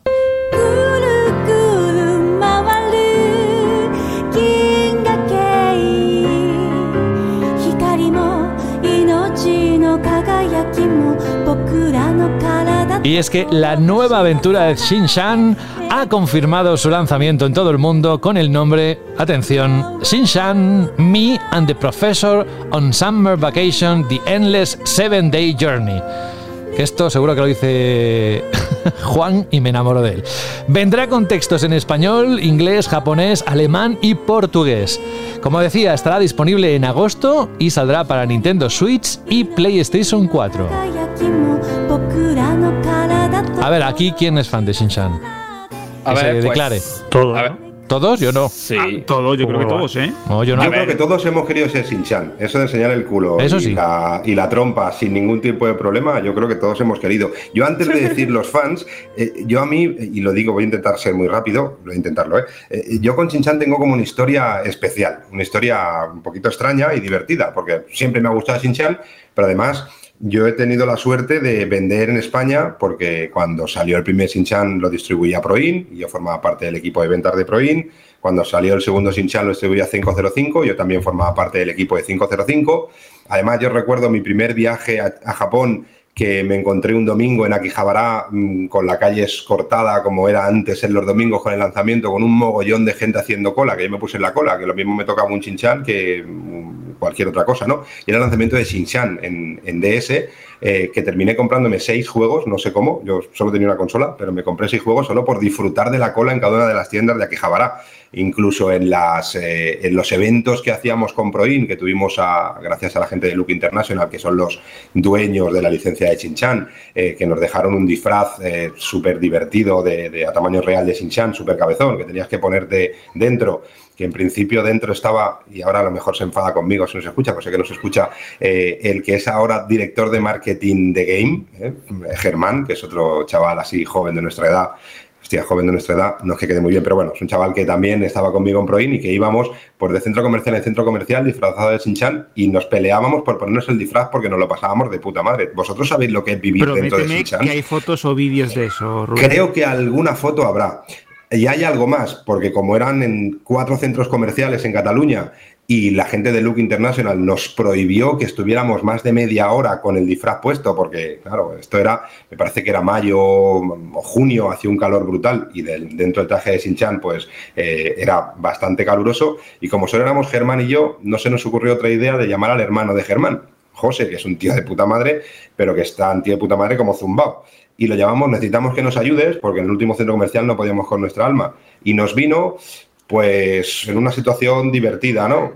Supongo que el calor, el tiempo libre, los cigarros de la risa y estas cosas y imaginaros a Shinchan donde había un tío dentro que estaba más loco que Shinchan por el centro comercial, ¿no? Y que le iba diciendo a todas las madres, tócame la trompa, tócame la trompa. Es decir, que Shinchan ha formado parte un poco de mi vida profesional y me lo he pasado muy bien. Además han vendido muy bien siempre todos los Shinchan que han salido, sobre todo las plataformas de Nintendo, con lo que a mí cuando se anunció este juego hace ya tiempo para solo Japón me, me dolió y me hubiera gustado, me hubiera gustado que hubiera salido para España, pero el que salga para España y que salga con los textos en castellano, eh, luego ya veremos cómo es el juego, que yo creo que es lo menos importante dentro de todo el ruido mediático que hay. Yo creo que puede ser un título que no venderá 100.000 unidades, pero que sí que puede ser de los tapados si al final alguien se decida a sacarlo en formato físico, que antes lo hablábamos internamente y que todavía no sabíamos que él iba a tener en formato físico, pero que seguro que alguna compañía, más grande o más pequeña, se, se atreverá a lanzarlo. Y a mí me gustaría volver a ver a Sinchan en las estanterías, no disfrazarme de él, no creo que la gente de Look Internacional nos deje,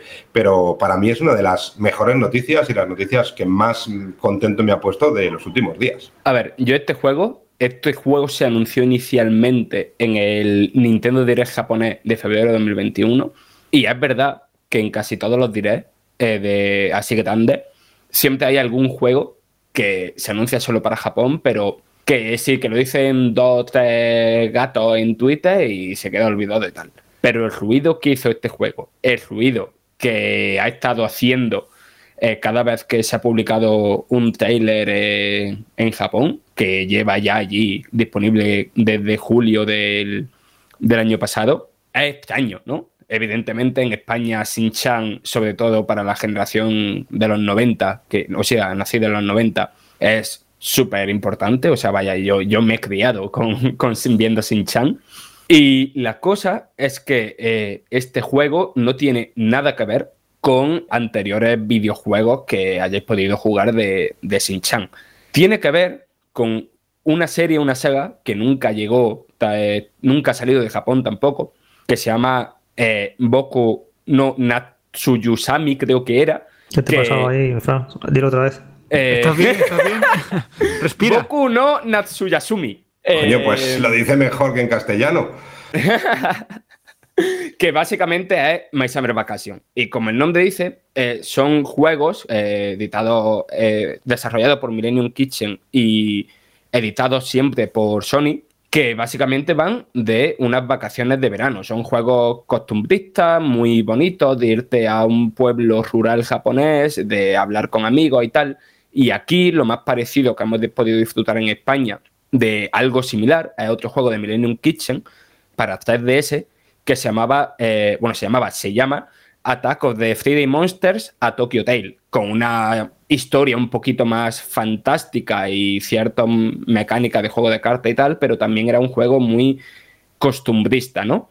Este juego de Shin-Chan, que, que va a tener nombre en español, por cierto, se llama Mi verano con el profesor, La semana infinita, pues dentro de que tiene su cierto tema de historia, de misterio, cómica y tal, no deja de ser eso, de estar con Shin-Chan y su familia en un pueblo en el que hace nuevos amigos, en el que va capturando bichos y va, y pescando como si al estilo Animal Crossing, por ejemplo, y en el que básicamente es vivir de manera tranquila, ayudando a los pueblerinos y, y jugando con tus colegas a distintas actividades y eso, ir rellenando un diario de esa semana.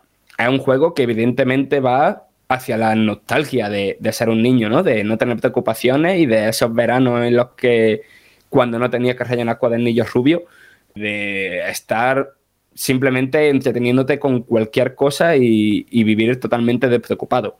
Y no sé, a mí es algo que ahora mismo me entra muy, muy bien y tengo bastante ganas.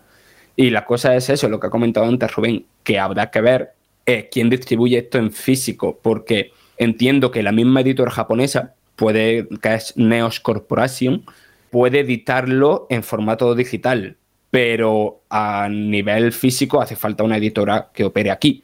Y la cosa es que los anteriores juegos de Shin-Chan, que hace ya años que salió alguno en España, o sea, años, estoy hablando de no uno o dos, sino mm, un- cerca de una década, lo editaba Sí, 505. Ame más mayor, cabrón. Sí, sí, sí. Cuando estaba Game Boy Advance. No, hombre, no, no, no, pero 505 Games distribuyó alguno. Y, pero la cosa es que también eh, otra, otra licencia de Look International, o sea, Look International tiene eh, Shin-Chan y tiene Doraemon, y los juegos de Doraemon aquí en España lo edita Bandai Namco. Así que vaya, que la próxima semana, o sea, que no puede ser más. ¿eh? Si esto sale en agosto, en julio, con a, a muy deberíamos saber si esto se edita en físico aquí y quién lo hace. Yo apuesto- Yo creo que le han pillado un poco Sí. a, pie cambiado, ¿eh? porque eh, yo también pensaba Bandai Namco Coach Media, ¿no? Porque a veces no es solo quien tiene la licencia, sino el desarrollador que lo haga. Es decir, puede haber un desarrollador que haga un juego con una licencia y otro desarrollador que lo haga con la misma licencia, porque son diferentes, o van a plataformas diferentes y que tengan dos distribuidoras diferentes a nivel físico. En ese caso yo pensaba que era Coach Media Bandai Namco, de momento ninguna de las dos, he hablado con ellas y ninguna de las dos eh, dice que no, que no son ellos, ¿no? Es decir, que puede ser de esos juegos que en principio digan que no, pero luego de, de pronto aparezca en el portfolio, cosa que no es bueno luego para la distribución.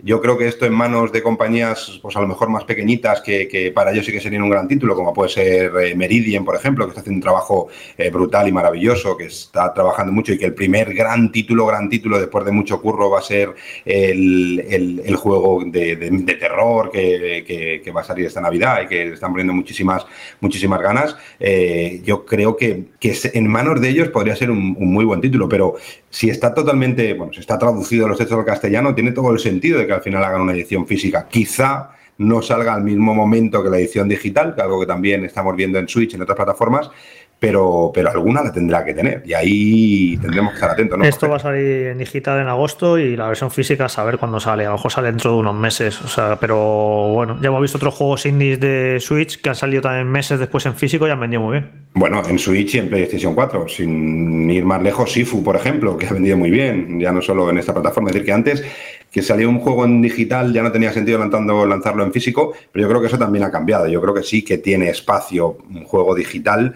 luego lanzarlo en físico. Siempre es mejor lanzarlo al mismo momento, ¿no? Pero, pero yo creo que con Sinchan es un título que perfectamente, con una buena edición, con una buena que carátula y algún extra decir, en, en octubre, septiembre, octubre, tampoco sería Claro. una, una mala Es decisión. que este tipo de juegos eh, también fomentan mucho el tema del valor, del valor añadido. Es decir, este juego, con una, como bien dices, con una buena presentación, un set de pegatinas, de postales veraniegas, o incluso con un cazamariposas o algún tipo de, de- de accesorio o de complemento. Pues primero fomentas el factor coleccionista, el, también el, llamado FOMO, ¿no? Con la movida de necesito este juego, lo necesito porque todo el mundo está hablando de él y encima mira qué edición limitada o qué edición con una tirada muy concreta de unidades y si le sumamos lo que habéis comentado del factor también de la importancia que tiene Shin-Chan en, en- España, porque es una saga muy querida, una licencia muy, muy, muy, muy, muy amada, una serie de televisión muy recordada y que incluso se llega a convertir en un meme recurrente también en redes sociales. Yo creo que lo tienen todo hecho para que alguna distribuidora se lleve el gato al agua en, en- lo que sería la, la puesta a la, venta del, juego aquí en, nuestro país. Porque es que tanto por planteamiento como por expectación, como por eh, la penetración de la licencia o la saga o incluso la marca en toda España, yo creo que puede funcionar muy bien. Y tú mejor que nadie lo sabes, Rubén, que has sido Sinchan. Sí, por un rato, sí, pero tampoco, no se lo digáis ¿eh, a Chinchan, que a lo mejor me denuncia. Bueno, pues dejamos Shinshan y todo lo que hemos hablado. Recordad, agosto estará disponible y nos vamos a otra noticia que la verdad es que en los últimos días nos ha tenido un poco en vilo. A unos más que otros, ¿eh? Porque todo apuntaba. Ahora nos explicará Jorge bien porque parece ser que, como hace un momento ha comentado, hay noticias de última hora, pero que se esperaba que mismamente esta semana, a estas alturas, cuando estamos haciendo este programa, ya pudiéramos tener la fecha anunciada de God of War Ragnarok. Entre lo que decía del insider de Snitch, entre el Jason Schreier este que de Bloomberg que está en las redes sociales también haciendo de las suyas. Luego que ha salido el director Cory Barlow diciendo que paciencia a los jugadores a través de Twitter. Que vamos, que de momento mm, no hay fecha en este mismo instante, pero quiero que nos actualices qué ha pasado, Jorge, y qué se espera también. Vamos a resumirlo rápido, que ya empieza a ser un poco pesado este tema. Básicamente, eh, lo ha hecho Jason Raider, lo ha dicho otro, otro insider de esto de la industria, que estaba todo preparado para que se anunciara el 30, este jueves 30, eh, la fecha de God of War Ragnarok, y por lo que sea, ha pasado algo y han retrasado el anuncio de la fecha, que de hecho ha hecho Cory Barlock ya viendo la expectativa que había, eh, ha puesto un mensaje que, que nos calmemos, que estemos tranquilos, que no pasa nada. Y el motivo de este retraso del anuncio de la fecha, pues es que puede ser tantas cosas y que seguramente nunca sepamos que, que vete a saber. Por ejemplo, ¿no? una, una suposición como otra cualquiera. Eh, dicen que iban a anunciarlo, iban a anunciar la fecha, las ediciones, iba a haber una edición coleccionista.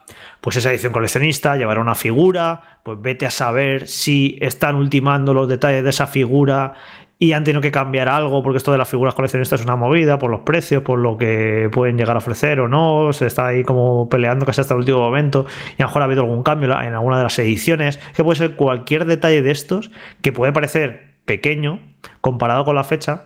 Lo que pasa que si lo que tienen previsto es que en el momento que anuncien la fecha se anuncien ya las ediciones y pueda reservarlo y demás, pues claro, ya rompe un poco lo- los planes, ¿no? Así que, pues eso, por cualquier detallito de estos, pues parece ser que estaba todo preparado para que se anunciara esta semana la fecha, pero que se ha retrasado el anuncio de la fecha, no sé cuándo la, la van a anunciar. Y bueno, ya ha dicho Jason que el juego sigue en camino para preparado para noviembre, o sea, que al parecer la- el momento en el que va a salir va a ser noviembre. Tiene sentido, ¿no? Quiero decir, evidentemente esto para septiembre no iba a estar y para octubre, como ya hablamos la semana pasada, hay demasiada mandanga ahí como para que Sony meta encima ahora eh, una de las superproducciones más importantes del año. Yo es que sigo diciendo, a pesar de nuestro insider interno, el señor George, George Hoari, que es nuestro insider interno, ¿eh? que, que dice y, y, vamos, yo No, creo no, que está yo no convencido yo, de que sale este año. Yo creo que no sale este año ¿eh? y el me jodería, pero bueno. eh, Jason Ryder es el tío que más contactos tiene en la industria, tiene eh, conocidos en absolutamente todos los estudios de la industria y este está diciendo que el juego está previsto para salir para noviembre. Yo no lo digo, lo dice este No, tío. ojalá, ojalá. A mí, a mí me O sea, encantaría que- porque es que además le tengo muchas ganas, pero es que la sensación, ostras, es. mm, todo me huele a, a- a, bueno, a que algo ha pasado, buscar la excusa eh, para poderlo decir, o bien por lo que sea, porque queremos que termine, que esté perfecto, porque queremos que la edición coleccionista sea la coleccionista que queremos, lo que sea. Pero da la sensación de que, de que si realmente sale en noviembre, es un juego, me parece que no hay que hacer mucho, hay que hacer mucho para colocar las unidades que quieren colocar y las reservas y las campañas y todo esto, ¿no? Es, No, pero- eh, por ejemplo, yo ayer hablaba con un cliente, eh, con un cliente nuestro, con FNAC, por ejemplo, y estamos ya moviendo un poco todo lo que sería la campaña de reservas de Call of Duty, del nuevo Call of Duty. Es decir, que, que ya se están moviendo estas cosas como para, como para que vaya todo tan lento. Julio y agosto son meses bastante inhábiles en España en cuanto a, a compras y en cuanto a cierre de cosas.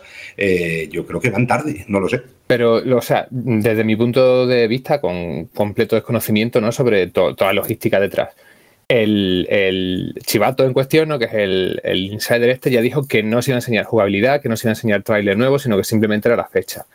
Entonces, esto lo que me quiere dar a entender a mí, ¿no? Como dice José, es que seguramente el retraso sea independiente del juego.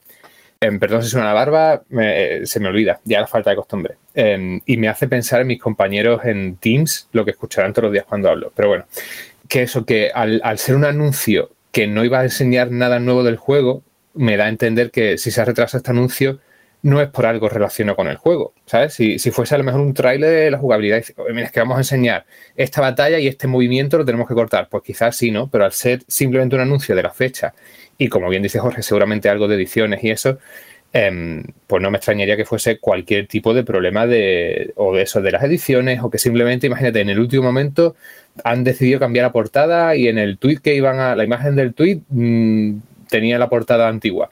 Cualquier cosa de esas. Entonces, bueno, no sé, yo creo que, que el juego, que puede tener problemas independientes, ¿no? Que eso no, no lo discuto, pero que este retraso sí que con cualquier cosa menor, entre comillas, relac- eh, en, relación con el juego como tal, que será, pues eso, algo que, que lo rodea.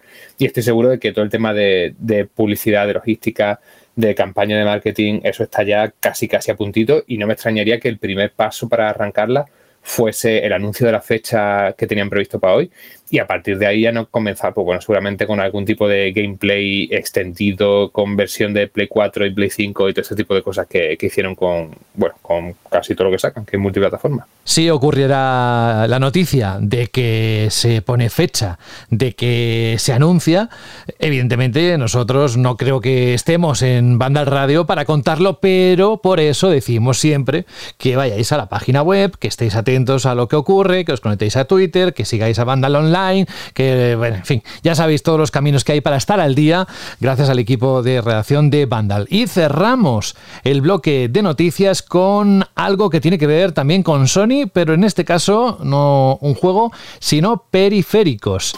Ha anunciado la compañía nipona esta semana su nueva línea de productos para jugadores, se llama InZone. Eh, son unos productos orientados para el juego en PC, pero en ciertos casos con funcionalidades optimizadas para PlayStation 5. Aquí me va a ayudar Fran seguro porque sabe todos los detalles de la noticia, pero así a grosso modo se trata de dos monitores, uno de gama alta y otro de gama media y tres auriculares con especificaciones altas y medias. En el caso de las pantallas son InZone M9 e InZone M3 cuentan con imágenes con alto rango dinámico, alta resolución y tasas de refresco rápidas. Y en cuanto a los auriculares, ofrecen características que van desde el audio 3D hasta los micrófonos con función de silencio y la cancelación de ruido. En Vandal ya los hemos probado. Y además ha sido Saúl González, al cual le mandamos un abrazo muy grande y que pase un buen verano. Hoy no ha podido estar con nosotros, pero sí que ha hecho este análisis. Así que si queréis, pues le podéis echar un vistazo largo y os cuenta todos los detalles, ya no ni como yo ni como Fran, más en profundidad. Pero aparte de esto que he contado, Fran, ¿qué tenemos que saber de esta nueva línea de productos Inson? A ver, por un lado, creo que la joya de la corona aquí, eh, tanto por especificaciones como por precio también, es el monitor el de gama alta, el Inson M9, que lo primero va a estar disponible este verano a 1.099 euros. Es decir, ya hemos dicho que es de gama alta. Pero ¿por qué digo que es como la joya de la corona? Eh, no es porque, o sea, son 27 pulgadas, 4K, 144 Hz, con todas las características que podéis esperar de un monitor de, esta, de este precio, ¿no? Del Nvidia G-Sync, el VRR, el HDMI 2.1, todas esas cosas. Pero la cosa es que en los monitores, incluso en los de gama alta, incluso en los de eh, más dedicados al gaming y tal, por lo general, el HDR, por cómo funcionan la tecnología de los monitores, ¿no? que es distinto a, a los televisores, no suelen tener muy buen HDR. Y aunque evidentemente el de este monitor tampoco es como, no sé, como el de un televisor OLED y tal, sí tiene un HDR bastante bueno. O sea, tiene certificación Display HDR 600, que no es una cifra que, que eso, que se pueda comparar a un televisor de gama alta, aunque el precio sea similar, pero es mucho mayor a lo que estamos acostumbrados a ver en monitores. Después, el siguiente monitor, el M3, está 100% pensado al tema de, del pro gaming y sobre todo en el tema de shooters y juegos de lucha con esos 240 Hz. Y el tema de los cascos está bien, eh, quiero decir, hay uno de gama alta, uno de gama media y otro de gama baja. En el de gama alta han aprovechado la tecnología de cancelación de ruido de uno de los cascos no gaming, sino cascos en general eh, mejor valorados que existen ahora mismo, que son los Sony 1000X y 1002, y cuenta con la misma tecnología, pero claro, son 300 euros de casco y que después que habrá que probar cómo, cómo se oye esto, cómo es todo esto del sonido envolvente 7.1, que cada marca lo hace de una manera distinta. Después, en tema de batería, los HyperX Cloud, que son como de los más famosos, los más como de los más habituales, ¿no? Dentro de, de los setups gamer, eh, sacaron hace nada uno que tienen 300 horas de batería y estos tienen 32. Quiero decir, hay cositas, pero yo creo que la lectura general es, aunque haya que esperar a, que salgan análisis de estos cascos y del monitor de gama media y todo esto, es que aparentan ser buenos productos y sobre todo es la apuesta de Sony ya no solamente desde el punto de vista de la publicación de PlayStation, sino de la empresa en general, no PlayStation, sino Sony en general, de su apuesta por el gaming, ¿no? Eh, habrá que ver si sacan lucecitas por todos lados, pero de momento sí se ve con estos productos que quieren meterse en esa tostada que ahora mismo dominan Razer, eh, Logitech, eh, HyperX, como he mencionado, y estas marcas que llevan un mogollón de años haciendo periféricos para jugadores, sobre todo de PC. De hecho, una cosa que me gusta mucho, perdona que te interrumpa Jorge, que me gusta bastante de, estos productos que ha sacado Sony, tanto de los monitores como de los eh, auriculares, es precisamente el diseño, porque eh, generalmente, y esto es una crítica a casi cualquier fabricante de accesorios de PC, tanto monitores como eh, teclados, etcétera, suelen ser muy feos, de unas líneas absolutamente horribles, con colores muy, muy, muy particulares, que por lo que sea, ¿no? Funcionan bastante bien dentro del mercado de PC, pero que a mí, por ejemplo, pues no me agradan. Y estos, en cambio, tanto el, el M9 como los auriculares, etcétera, tienen un diseño que recuerda indudablemente a PlayStation 5, con esas líneas blancas, con esas curvas, con el negro en momentos o en facetas muy concretas.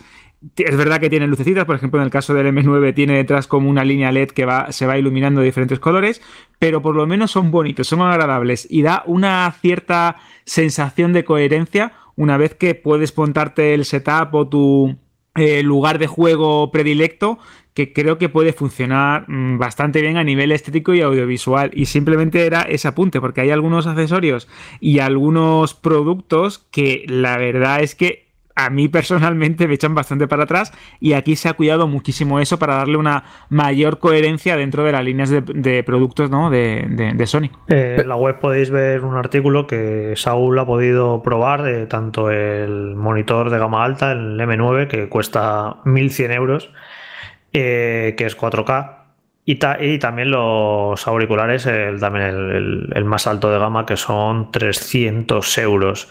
Así que nos lo mandaron hace unos días y ya hemos publicado en la web un artículo de dando sus impresiones. No podía, no podía venir hoy Saúl para daros sus impresiones de primera mano, pero bueno, que sepáis que lo tenéis ahí y que bueno, pues como podéis imaginar, evidentemente los, los dos productos de gama alta, tanto el monitor como los cascos, pues son muy buenos, pero también son muy caros, ¿no? Quizá lo más interesante es ver la gama media y la gama baja como de competitivo son, ¿no? Por, el precio que tienen respecto a otros similares, pues a ver qué tal son. Pero evidentemente, pues un monitor de 1100 euros, pues como podéis imaginar, es bastante bueno. Que unos cascos de 300 pavos no tengan opción de, de audio de alta resolución en 2022 es como, hmm, no sé, por mucho que sean gaming y estén priorizados para otras cosas, es un poquito no sé, está pagando 300 pavos, los quieres todos.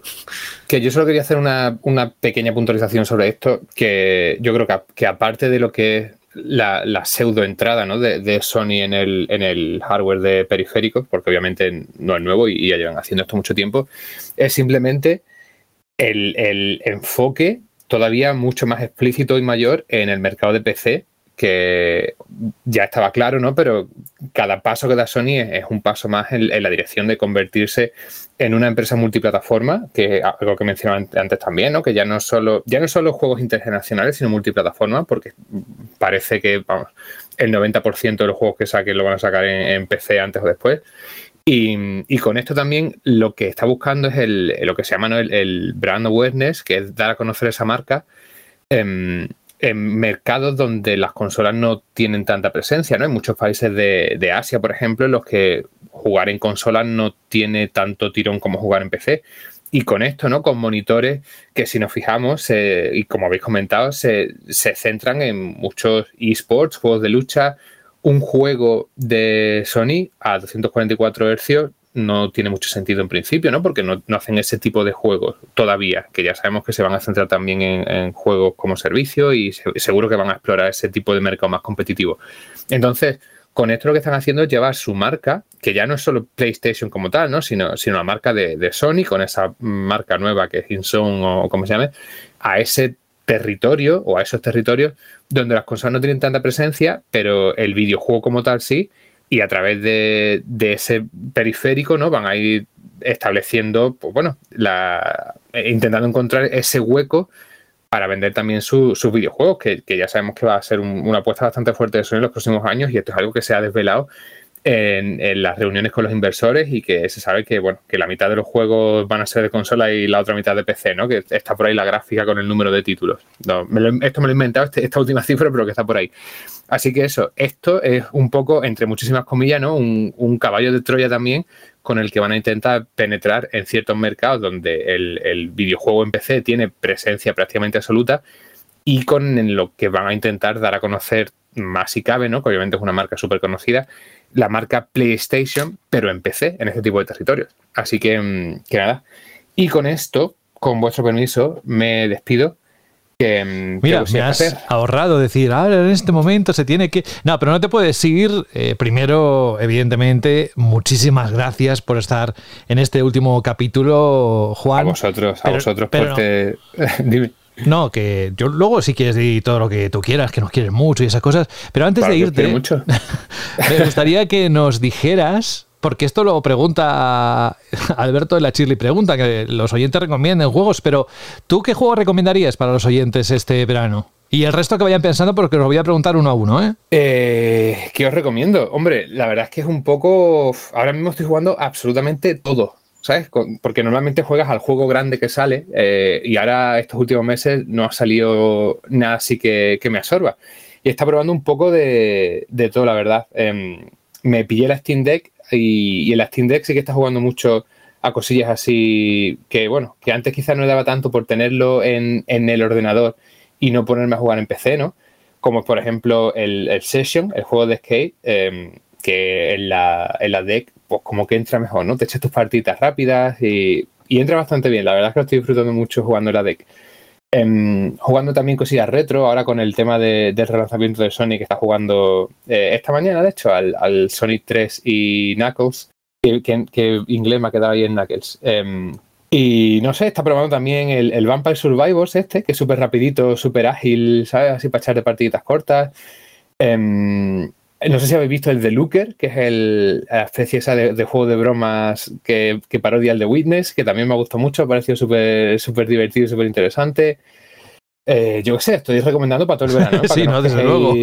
Incluso sí. ya para el próximo año, si te año. Y voy a hacer una última recomendación videojueguil con el único problema que es un juego que requiere un nivel medio decente de inglés porque está además como en rollo Early Middle English, ¿no? Que es como el inglés de Shakespeare.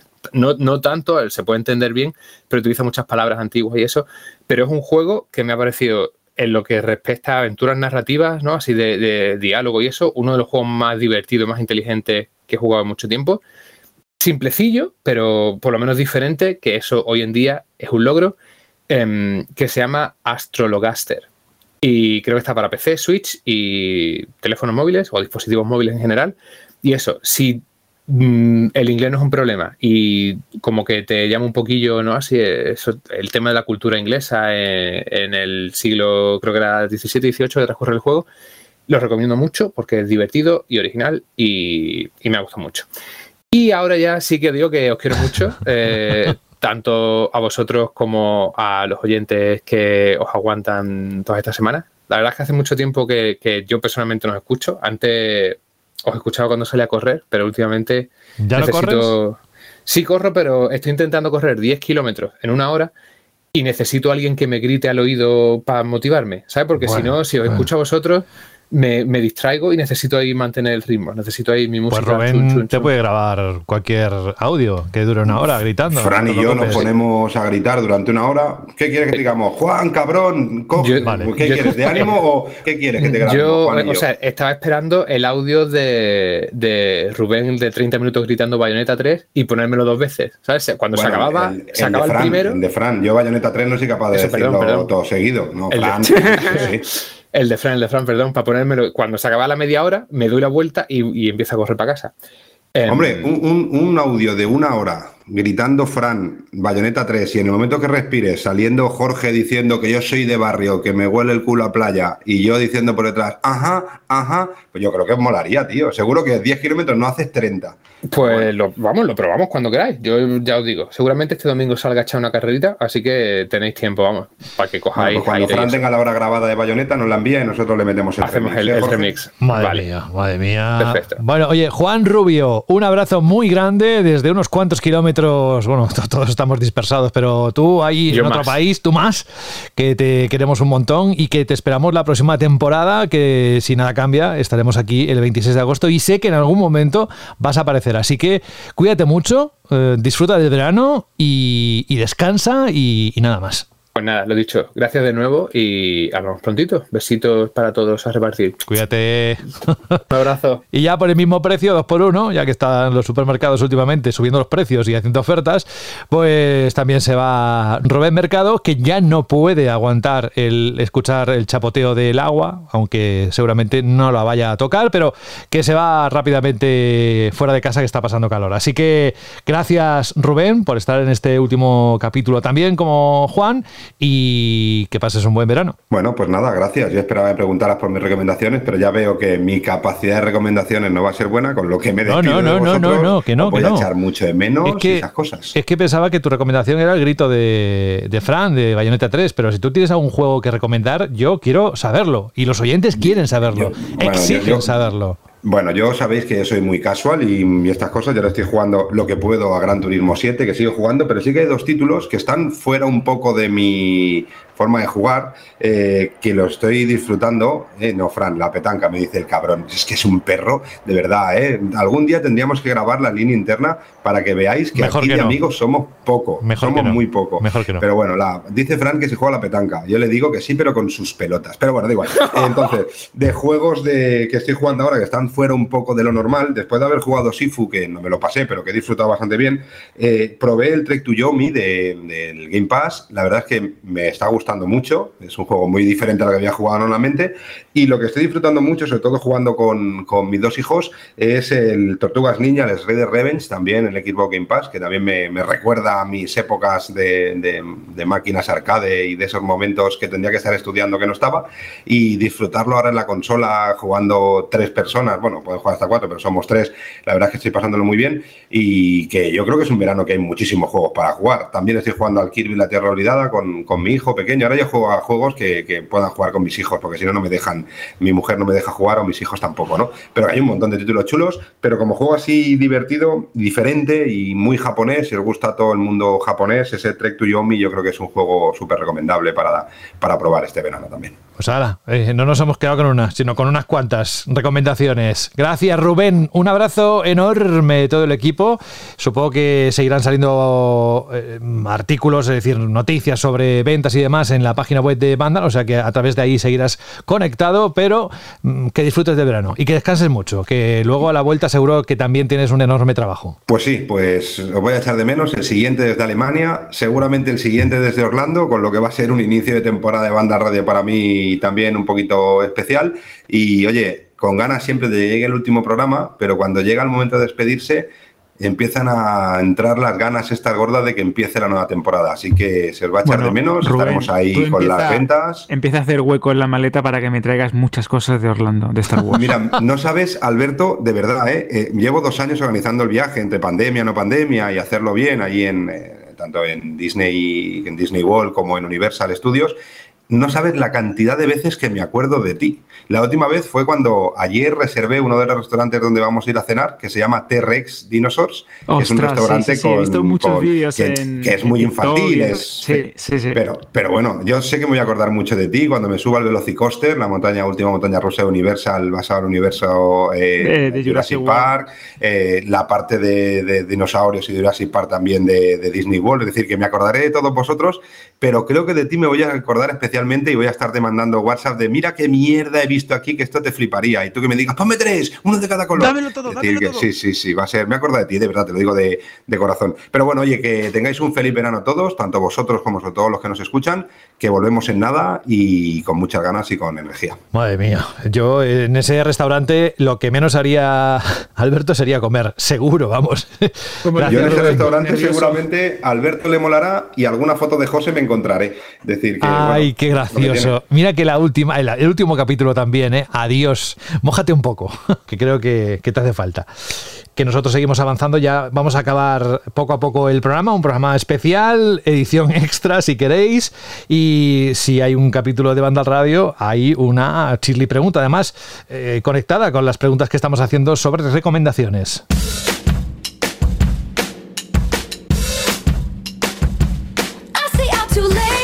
Porque es lo que pedías, Alberto, recomendaciones a los oyentes. Y además he leído unas cuantas y ahí de todo. Pero cuando digo de todo es porque incluso hasta dedicadas para cada uno de los miembros del programa. Exacto, tenemos un montón de respuestas porque os preguntábamos y os, y nos, y os invitábamos ¿no? a despedir la temporada de Banda al Radio con recomendaciones de videojuegos. Ya la hemos tenido durante el programa, ahora nos harás también la pregunta, supongo, José. Y lo más divertido es que habéis sido muy originales, tanto en iBox como en los audios, que también tenemos unos cuantos. Voy a comenzar, si te parece, por iBox y tenemos el comentario de Sinue que esto me ha encantado porque también nos explica de dónde viene su nombre, porque no es un nick, es su nombre. Nos dice lo siguiente: buen programa y buen trabajo en esta temporada. Antes de contestar a la pregunta Shirley, que no sé si llegaré a tiempo, has llegado, tranquilo. Dice: aclaro que el nick, y nos pone el nick entre comillas, que aparece es mi nombre real, Sinue, con la H muda y acentuado en la E. Con esto aclarado, allá va la respuesta. Me gustaría recomendar uno de los juegos que más me han gustado en todos los aspectos últimamente, que es Death Door. Para mí está en el top 5 personal, por lo que me transmitió con su música, su historia y su jugabilidad. Una verdadera obra de arte que recomiendo a todo el mundo. Un fuerte abrazo y que tengáis unas buenas vacaciones. También tenemos otro comentario de David M.A que nos dice también, no sé si llegará a tiempo con la Shirley. Respuesta, sí, habéis entrado todos, habéis entrado todos. Algunos con la campanilla, que también hemos tenido un audio, ¿verdad, José? Que ha entrado en el último, en el último Media hora antes de empezar a grabar. Exacto, pero bueno, habéis entrado. Eh, nos dice lo siguiente David, dice, pero si tengo que elegir un solo juego que me haya marcado, o como dicen ahora los jóvenes, que me explotara la cabeza en su momento, dudaría entre dos. Ambos de PC. Uno sería el primer Fallout, el auténtico, el original en vista isométrica, y el Syndicate, también el primero, también en vista isométrica, con unos personajes pequeñísimos. Dice, eso sí que era pixel art. Solo tengo que decir, nos comenta, que pese a, a que han pasado muchos años, ambos juegos los voy reinstalando ocasionalmente en todos mis ordenadores. Ahora mismo tengo el Fallout. Grandes, como siempre nos dice, buenas vacaciones a todos. ¿Qué te parece, José, si comenzamos con los audios, que son muy buenos? Mira, no solo vamos a comenzar, sino que nos vamos a escuchar de tirón. Vamos a escuchar a Oli, vamos a escuchar a Marcos y vamos a escuchar desde Chile a Renato, que sé que decía yo hace unos minutos, unos cuantos minutos, que reproduce la frase que dijo por primera vez aquí en el programa y yo escuché, lo de te huele el culo a playa. Así que Oli, Marcos y Renato, hola. Buenas chicos y chicas de banda, aquí Oliver una vez más. Pues mira, mi recomendación para este verano, para todo el mundo, es que disfrutéis de una buena aventura gráfica o de tres, mejor dicho. Y con ello me refiero a Monkey Island 1, 2 y 3. Echaros unas risas, que eso siempre viene bien. Y luego para esos momentos de relleno, pues un buen, una buena partida de Kirby en Tierras Olvidadas. Venga chicos, felices vacaciones y buen verano. Un abrazo. Muy buenas familia, aquí Marcos. Pues nada, recomendación de juego ahora que está accesible para quien no lo haya podido disfrutar. eh, en Switch está el Blade Runner. Y eso para, para los nostálgicos y para los no tanto, creo que está muy bien. Y así a nivel personal, yo creo que a Rubén le recomendaría cualquier Larry. Vamos, el, el- el nivel está, está, está bastante bien ahí. Pues nada, un abrazo muy grande a todos y que disfrutéis de las vacaciones. Hola bandalorianos, muy buen día. Eh, primera vez que me animo a mandarles un audio eh, desde acá de Chile. Eh, quería saber si también se me podían mandar un, un saludo ya que estoy de cumpleaños. y bueno, eh, para la pregunta Shirley, eh, creo que juego recomendado para ustedes, complicado porque ustedes han jugado todo, quizás alguno haya jugado menos, pero un tanto complicado. Eh, yo igual me iría un poquito más por los clásicos, más sobre todo pensando que ustedes están en, en verano, nosotros acá en invierno, pero me iría por un clásico, quizás un Mario Sunshine, para poder ayudar a que ese, a ese culito huela a playa. Pero eso, nada, chiquillos, un saludo y me gustaría pedirle la canción en este caso para poder cerrar el programa si se pudiera. Y esta canción me gustaría que fuera la banda sonora de Mario Sunshine, quizás el tema principal, para poder cerrar como, como corresponde esta temporada tan buena que han hecho ustedes de Banda al Radio. Un saludo amigos, que estén bien.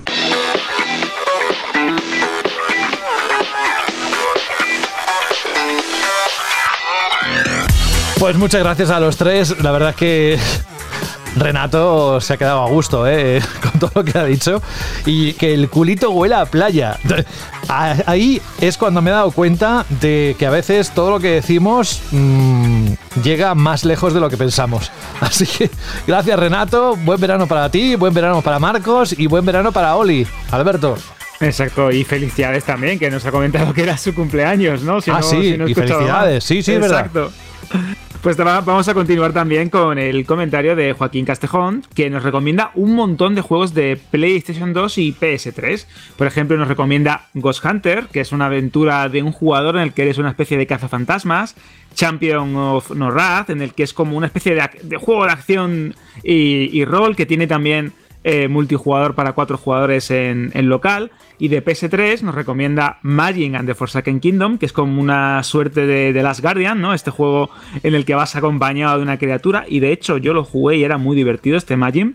Y Castle Crasher, que es un beat 'em, eh, beat'em up cooperativo muy divertido y que de hecho dice que es de los que más les gusta. Y también nos recomienda 3D, 3D Dot Heroes, que es un juego que dice que bebe mucho del Zelda de Nintendo.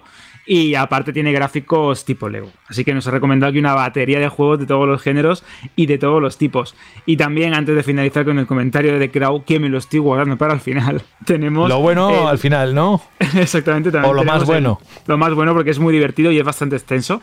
Tenemos también el comentario de Adako que dice: Buenas bandaleros, gracias por toda esta temporada que me animáis siempre en el camino del trabajo.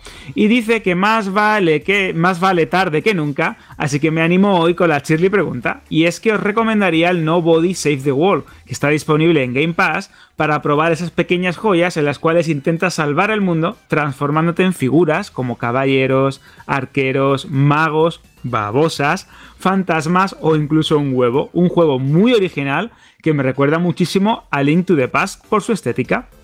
Y aquí viene el, el Sí. anticipado. Y lo que decía más bueno, porque es que se ha tomado la, la molestia de ir uno por uno recomendando un título Exacto. para cada miembro de, ¿eh? muy, muy de banda al radio. ¿eh? Esto, atención, porque yo creo que merece la pena. Nos dice lo siguiente de Crow, que es un oyente veterano del programa, ya es casi como un amigo, ¿no? Casi no, decir. es un amigo ya. Es un programa. amigo. Tenemos el comentario que dice lo siguiente: Buenas amigos de Vandal. Pues bien, en cuanto a la pregunta, Shirley, tengo una buena selección de juegos recomendada especialmente para cada miembro del programa. Rubén Mercado, dos puntos. Leticia Sabater Show, que es un juego online inspirado en los slots de casino al ritmo de pepinazos del polvorón y otros grandes éxitos. Para Jorge Cano, también dos puntos. Para alimentar tu, vinagrismo te recomiendo Strawberry Vinegar, vinagre de fresa, una romántica visual novel con la cocina como telón de fondo. Frangematas, también dos puntos. Beer Factory, un un realista juego de Steam en el que puedes crear tu propia fábrica de cerveza con el ratón en una mano y la lata en la otra. Alberto, dos puntos. La Guerra de las Vajillas, una aventura conversacional desarrollada en España en el 87, en la que te puedes poner en la piel de personajes emblemáticos como Manuel Luque Skywalker y Obi-Wan Kenobi. Para Saúl González, recomienda Cloverfield 2042, una parodia de Battlefield 2042 que supera con creces el original. Y para Carlos Leiva, que dice no puedo recomendarle ninguno, ya que es la única persona viva que ha jugado a todo el catálogo de Steam, Sega, Nintendo, Sony y Microsoft, puntos suspensivos, dos veces. Y por supuesto, a José de la Fuente le recomienda Kindergarten Simulator un simpático juego de móvil en el que tienes que poner orden en una guardería de niños un tanto revoltosos, igualito que en Banda al Radio. Y nada más. Qué bien, qué bien lo bueno, ¿eh? conoces. Bueno, el, el- el más revoltoso ya se ha ido, ¿eh? que ese es el Rubén. El niño malo, el niño repetidor, ¿no? Sería el niño, el niño más follonero. Y ya nos termina diciendo que eh, espera que nos haya gustado la selección, siempre desde el cariño que os profeso, por supuesto, nos dice. Y muchas gracias por otra excelente temporada. Y nos encontramos a la vuelta de vacaciones. Que paséis un gran verano, nos desea. Pues la próxima semana no habrá programa, como sabéis, no habrá Shirley Pregunta, pero sí queremos en este punto dedicaros un gran verano, que lo disfrutéis muchísimo a todos aquellos que habéis respondido durante esta temporada, de alguna manera, ¿eh? correo, audio, lo que sea comentarios en iBox a la Chirri Pregunta, porque es un momento en el que queremos, pues eh, bueno, quiere sobre todo Alberto pulsar la opinión de, los oyentes a través de preguntas un tanto a veces retadoras, ¿eh? y, y la verdad es que hemos tenido de todo.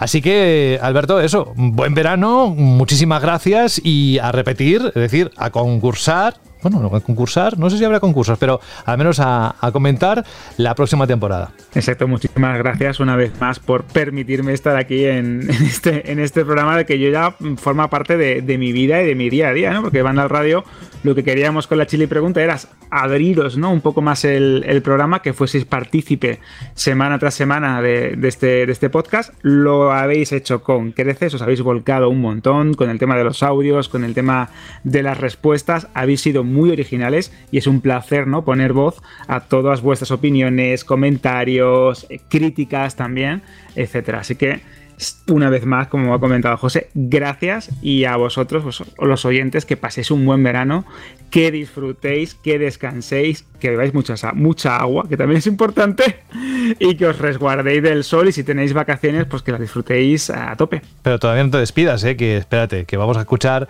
a Dani Paredes, que nos ha dejado un mensaje, y luego ya seguimos con el resto de, de la redacción, los que estéis conectados, para también recomendar un. Decir adiós y recomendar un juego o varios para estos meses. Dani, hola. Hola, hola, ¿qué tal? ¿Cómo estáis? Eh, como diría José de la Fuente, saludos de Dani Paredes.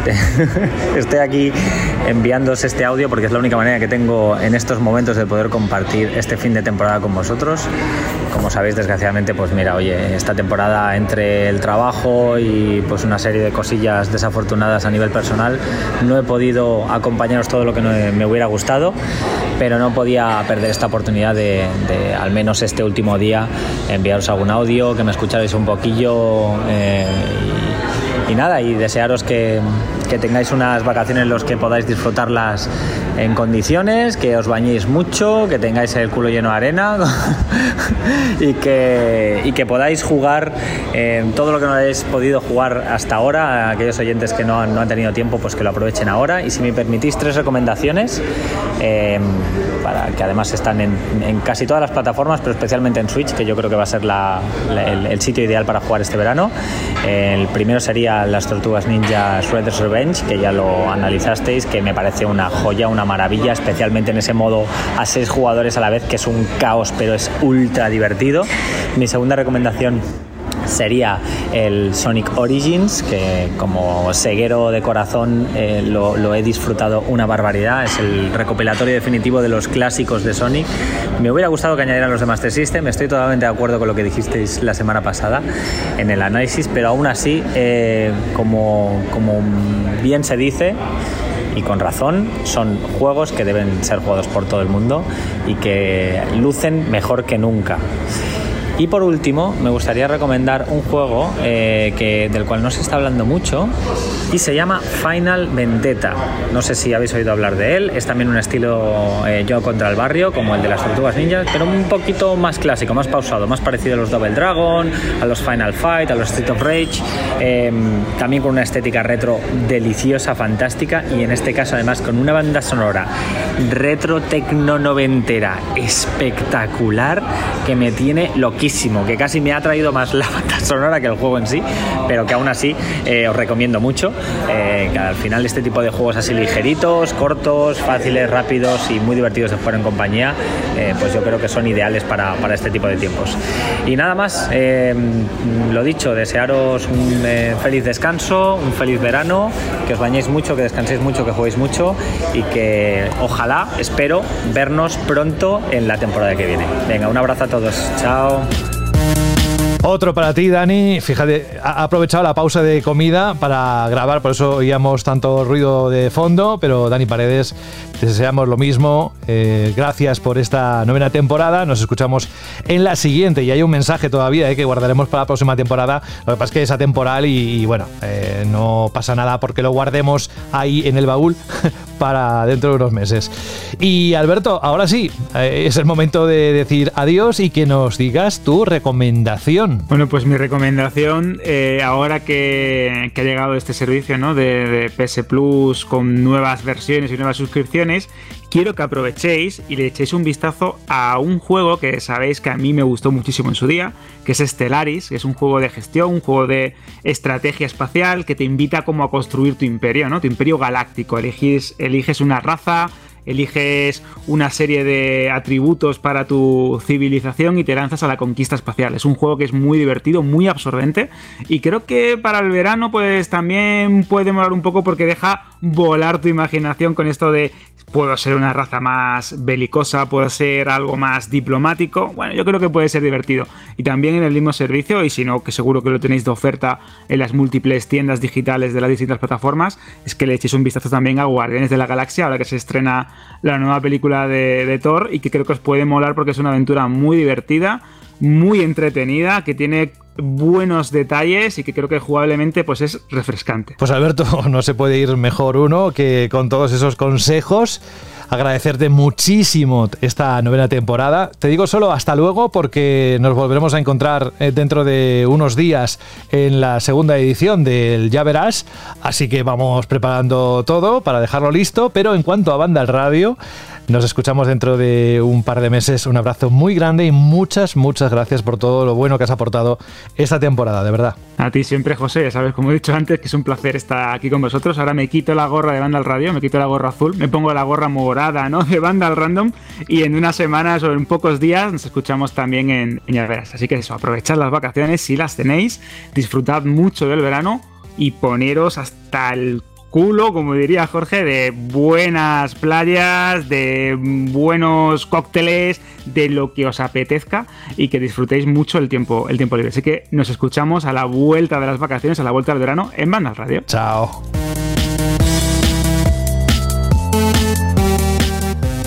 Franje Matas. Madre mía. Yo sé que además estamos diciendo adiós, pero estamos haciendo el, descanso de banda al radio, pero tú seguirás ahí en la web, pim pam, pim pam, con tus descansos y tus vacaciones y tus historias, tus cervezas, pero que vamos, que todavía hay mucho que decir en la, en la web, ¿verdad? Sí, sí, sí. O sea, nosotros vamos a estar ahí al pie del cañón para traeros toda la información y todos los análisis de las cositas que van a salir este verano, que no parece que vaya a ser eh, tan poco como otros años, de, hay cositas interesantes. Y nada, y con mucho gusto, si es verdad que a principios de agosto miré una semanita de vacaciones, pero después aquí al, Al pie del cañón. del cañón, vaya. Mira, me ha dicho lo mismo. ¿Y la recomendación que tú harías a los oyentes cuál sería? Vale, mira, habrá oyentes que digan, ¡fua! Verano a jugar a tope. Y esos oyentes, pues van a estar con el Fire Emblem Three Hopes, o van a estar con el Motor Hunter Sunbreak, o con el Xenoblade, juegos de 200 horas. Pero también habrá muchos que digan, a ver, es vacaciones, yo lo que quiero estar es en la playita, en mi terracita, que en el parque, lo que sea. Quiero cositas cortitas. Pues voy a aprovechar para rescatar cositas de este mismo año, que creo que son muy buenas y que ojalá hubiera jugado más gente, y que, y que son cortitas. Por un lado, dos juegos narrativos. Eh, Norco, eh, lo tenéis en PC, eh, funciona en cualquier cafetera. Es una historia cyberpunk bastante guay escrita y que el concepto es increíble. Y es precioso, precioso, precioso el juego. Y por otro lado, Citizen Sleeper, que también es un rollo cyberpunk pero con otro tono totalmente distinto. Este lo tenéis en PC y en Switch. Y eh, también está súper guay escrito y está muy, muy bien. Pero ¿qué pasa? Que son juegos cortitos. Entonces, del rollo de que, no sé, 7, 8 horitas, algo así. Pues la cosa es que vayáis, vayáis alternando él cuando tengáis un rato de jugar largo a esos jueguitos con jueguitos de estos de que juegas un 15 minutos mientras esperas para bajarte a la playa, mientras esperas para irte a la piscina, como son el Neon White del que ya hablé la semana pasada y el Oli Oli World, que para mucha gente, estoy seguro, o sea, para mucha gente que haya jugado, se colará en su GOTI de este año. Pues casi nada también, ¿eh? Lo tenías preparadísimo, ¿eh? Te ha dado tiempo. tenías ahí todo apuntado súper bien. Pues nada, oye, eh, con el mismo cariño que tú has seleccionado todos esos juegos y los has transmitido a los oyentes, eh, casi como que te lo devuelvo en nombre de ellos. Eh, el cariño, gracias también por todo lo que has aportado. eh, grandes cosas a esta temporada. Fran, la próxima volveremos a escucharnos mientras, la semana de agosto o cuando sea, pues tómate una cerveza a nuestra salud. Una a mi salud y luego otra a, a salud del equipo. ¿Vale? Y te mandamos un fuerte abrazo. Gracias. Vale, vale, vale. Cuando empecé a decirlo me, me he preocupado. Digo, a ver si va a querer que me tome una por cada oyente. No, no, no, no, uh. vamos, vamos, no te recogemos ni, ni, ni en mil años. Gracias, Fran, cuídate. Venga, hasta la siguiente temporada. Un besico a todos. Chao. Y me queda Jorge. Siempre que llega este momento con Jorge, siempre me acuerdo de todas las cosas que van sucediendo durante las semanas. 41 programas parece que se dice así rápido, pero son 41 programas, son 41 escaletas, son 41 situaciones, eh, cosas que caen, cosas que entran, la actualidad manda como siempre. Y siempre lo digo, porque parece como que lo tengo que decir, pero es que lo digo de, todo corazón. Sin eh, Jorge Cano, este programa sería otra cosa distinta y no sería lo que hemos escuchado ni lo que viene siendo desde el 2014. Así que un año más, una temporada más. Gracias por tu dedicación, por tu tiempo que has dedicado al programa, por grabar, por, eh, organizarlo y por todo lo bueno que has hecho durante todo ese tiempo. Gracias de verdad, Jorge. Que está bien el matiz de que sería diferente. No sería ni mejor ni peor necesariamente, pero sería. Yo creo que sería, peor, pero porque tenerte a ti y además ahí a los mandos y con una vista cenital de todo, de lo que está pasando y estando al día, ese es nuestro mejor guía o nuestro mejor faro. Uy, qué poético me estoy poniendo, pero que es cierto, de verdad que es cierto. Pues muy bien, José. Yo ya llego hasta el final de temporada, es que lo has dicho, cuarenta y tantos programas y llego cansado, cansado. también, la verdad es que ¿eh? Yo también. Viene, viene bien este, este descansito, que luego se pasa rápido porque el verano estás entretenido haciendo cositas entre las vacaciones y para aquí y para allá y cuando te quieres dar cuenta ya estamos otra vez volviendo, además como es tradición, con la, con la Gamescom. Que siempre tengo el recuerdo ese de que todos los años, cuando iba allí a la Gamescom, hacíamos ese primer programa, lo Sí. desde La sala de prensa, ¿no? No, no, el hotel o habitación o antro donde me hubiera alojado y siempre tengo esos recuerdos, pero bueno, ya este año no sabemos si iremos a la Gamescom, pero haremos también el- lo típico, la, la vuelta de vacaciones coincidiendo con esa semana. Rubén estará, ¿eh? o sea que con él contaremos, ya lo habéis oído, eh, primero También esa semana. correspo- corresponsal que nos Claro. lo que ocurre allí, incluso si mira, que le digo, vete a ver algún juego, que nos traiga las impresiones él. Exacto. Bueno, eso, Jorge, descansa mucho, eh, juega, lee, mm, ve cine, lo que tú quieras, te lo has ganado y la web sigue, evidentemente, el trabajo no, no, no para aquí, pero de momento Banda Radio pone punto y seguido, así que disfruta del verano.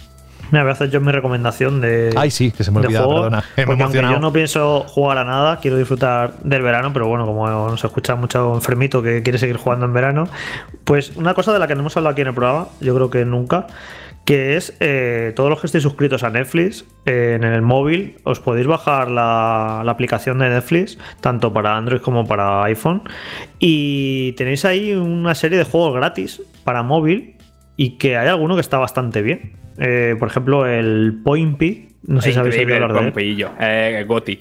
Pero hay alguno más por ahí, Frank, que está bien. El Wonderput, que es uno de minigolf. Está bastante chulo. Y bueno, no sé, son El juegos de Stranger que- Things también lo tienen por ahí, que es bastante bueno.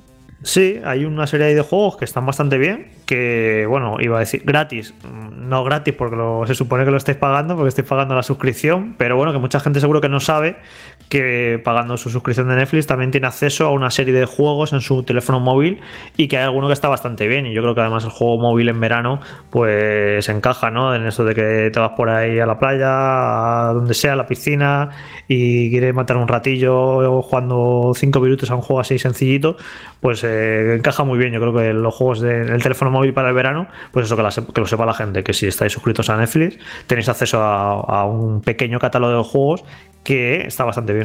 Se me ha ocurrido un eslogan. En verano, ten siempre un juego en la mano. Pero ya he dicho, es demasiado malo. Bueno, oye, que Jorge, gracias por esas recomendaciones y nos escuchamos pronto. Disfruta del verano, como te decía antes. Hasta la próxima. Chao. Y la próxima será, si nada falla, el 26 de agosto, que lo he estado calculando, la temporada 10, que se dice pronto. Además, es una temporada bonita. Ojalá que ocurran muchas cosas, eh, porque esta ha sido un poco. Bueno, hemos intentado hacer eh, más cosas, pero algunas no han podido ser por razones que todo el mundo imagina, que ha sido complicado para todos el, el hecho de la pandemia y, bueno, que os vamos a contar no sepáis ya, ¿no? Bueno, pues la, la temporada 10 el 26 de agosto y nos tenemos que ir, pero Xavi ha sido el oyente que ha dicho, oye, yo quiero poner una canción. Eso también me recuerda que todas aquellas peticiones que nos hagáis, hacedlas a través del correo electrónico, ¿eh? que es siempre los organizamos a través de ahí y lo hacemos secuencialmente, lo seguimos en orden. ¿eh? Es radio arroba bandal.net. No hace falta que lo mandéis ahora, sino que ya lo diremos cuando comencemos la temporada y daros prisa porque enseguida se puede llenar. Se puede. Hemos tenido 41 canciones y Xavi ha sido el que cierra, el que pone el punto y final a las peticiones de esta temporada 9. Dice, muy buenas, soy Xavi de El Séptimo Cielos. Es un podcast que, al que también le, mandamos un, un abrazo. Dice, espero que estéis genial. Dice, me gustaría mucho que pusierais en uno de vuestros programas Vals di Fantástica del videojuego Final Fantasy XV. Aprovechando que hace poco ha salido la noticia de que han vendido más de 10 millones de copias del juego, pues es el momento ideal. Me parece que en su momento fue un gran videojuego y un muy buen Final Fantasy, al que se le notaba que necesitaba un tiempo más de desarrollo, pero que tenía algunas cosas geniales como los personajes, el mundo o la banda sonora en especial. Y a mí personalmente me encantó y le guardo un gran recuerdo. Hacéis un trabajo muy bueno, un saludo bonitos, bonitas. Muchas gracias Xavi, buen verano y buen verano a todos y a todas. Yo con esto ya cierro, la verdad es que nos vamos a sentar bastante bien el, el tomar un descanso, pero siempre tenéis la información que necesitáis a través de la página web de Vandal y los que quieran seguir cine, series, etcétera, aparte de la sección de Vandal Random, también tenéis el programa que estamos preparando para mediados aproximadamente de julio.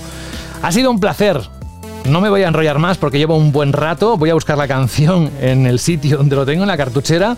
Y con esta canción que nos ha pedido Xavi, nos vamos. Un abrazo de José de la Fuente. Gracias por seguirnos. Gracias por hacer grande, aún más grande, Banda al Radio esta temporada 9. Y vamos a por la 10. Mientras tanto, mi recomendación es que juguéis a todo lo que os queda pendiente. Ahí es nada. Adiós.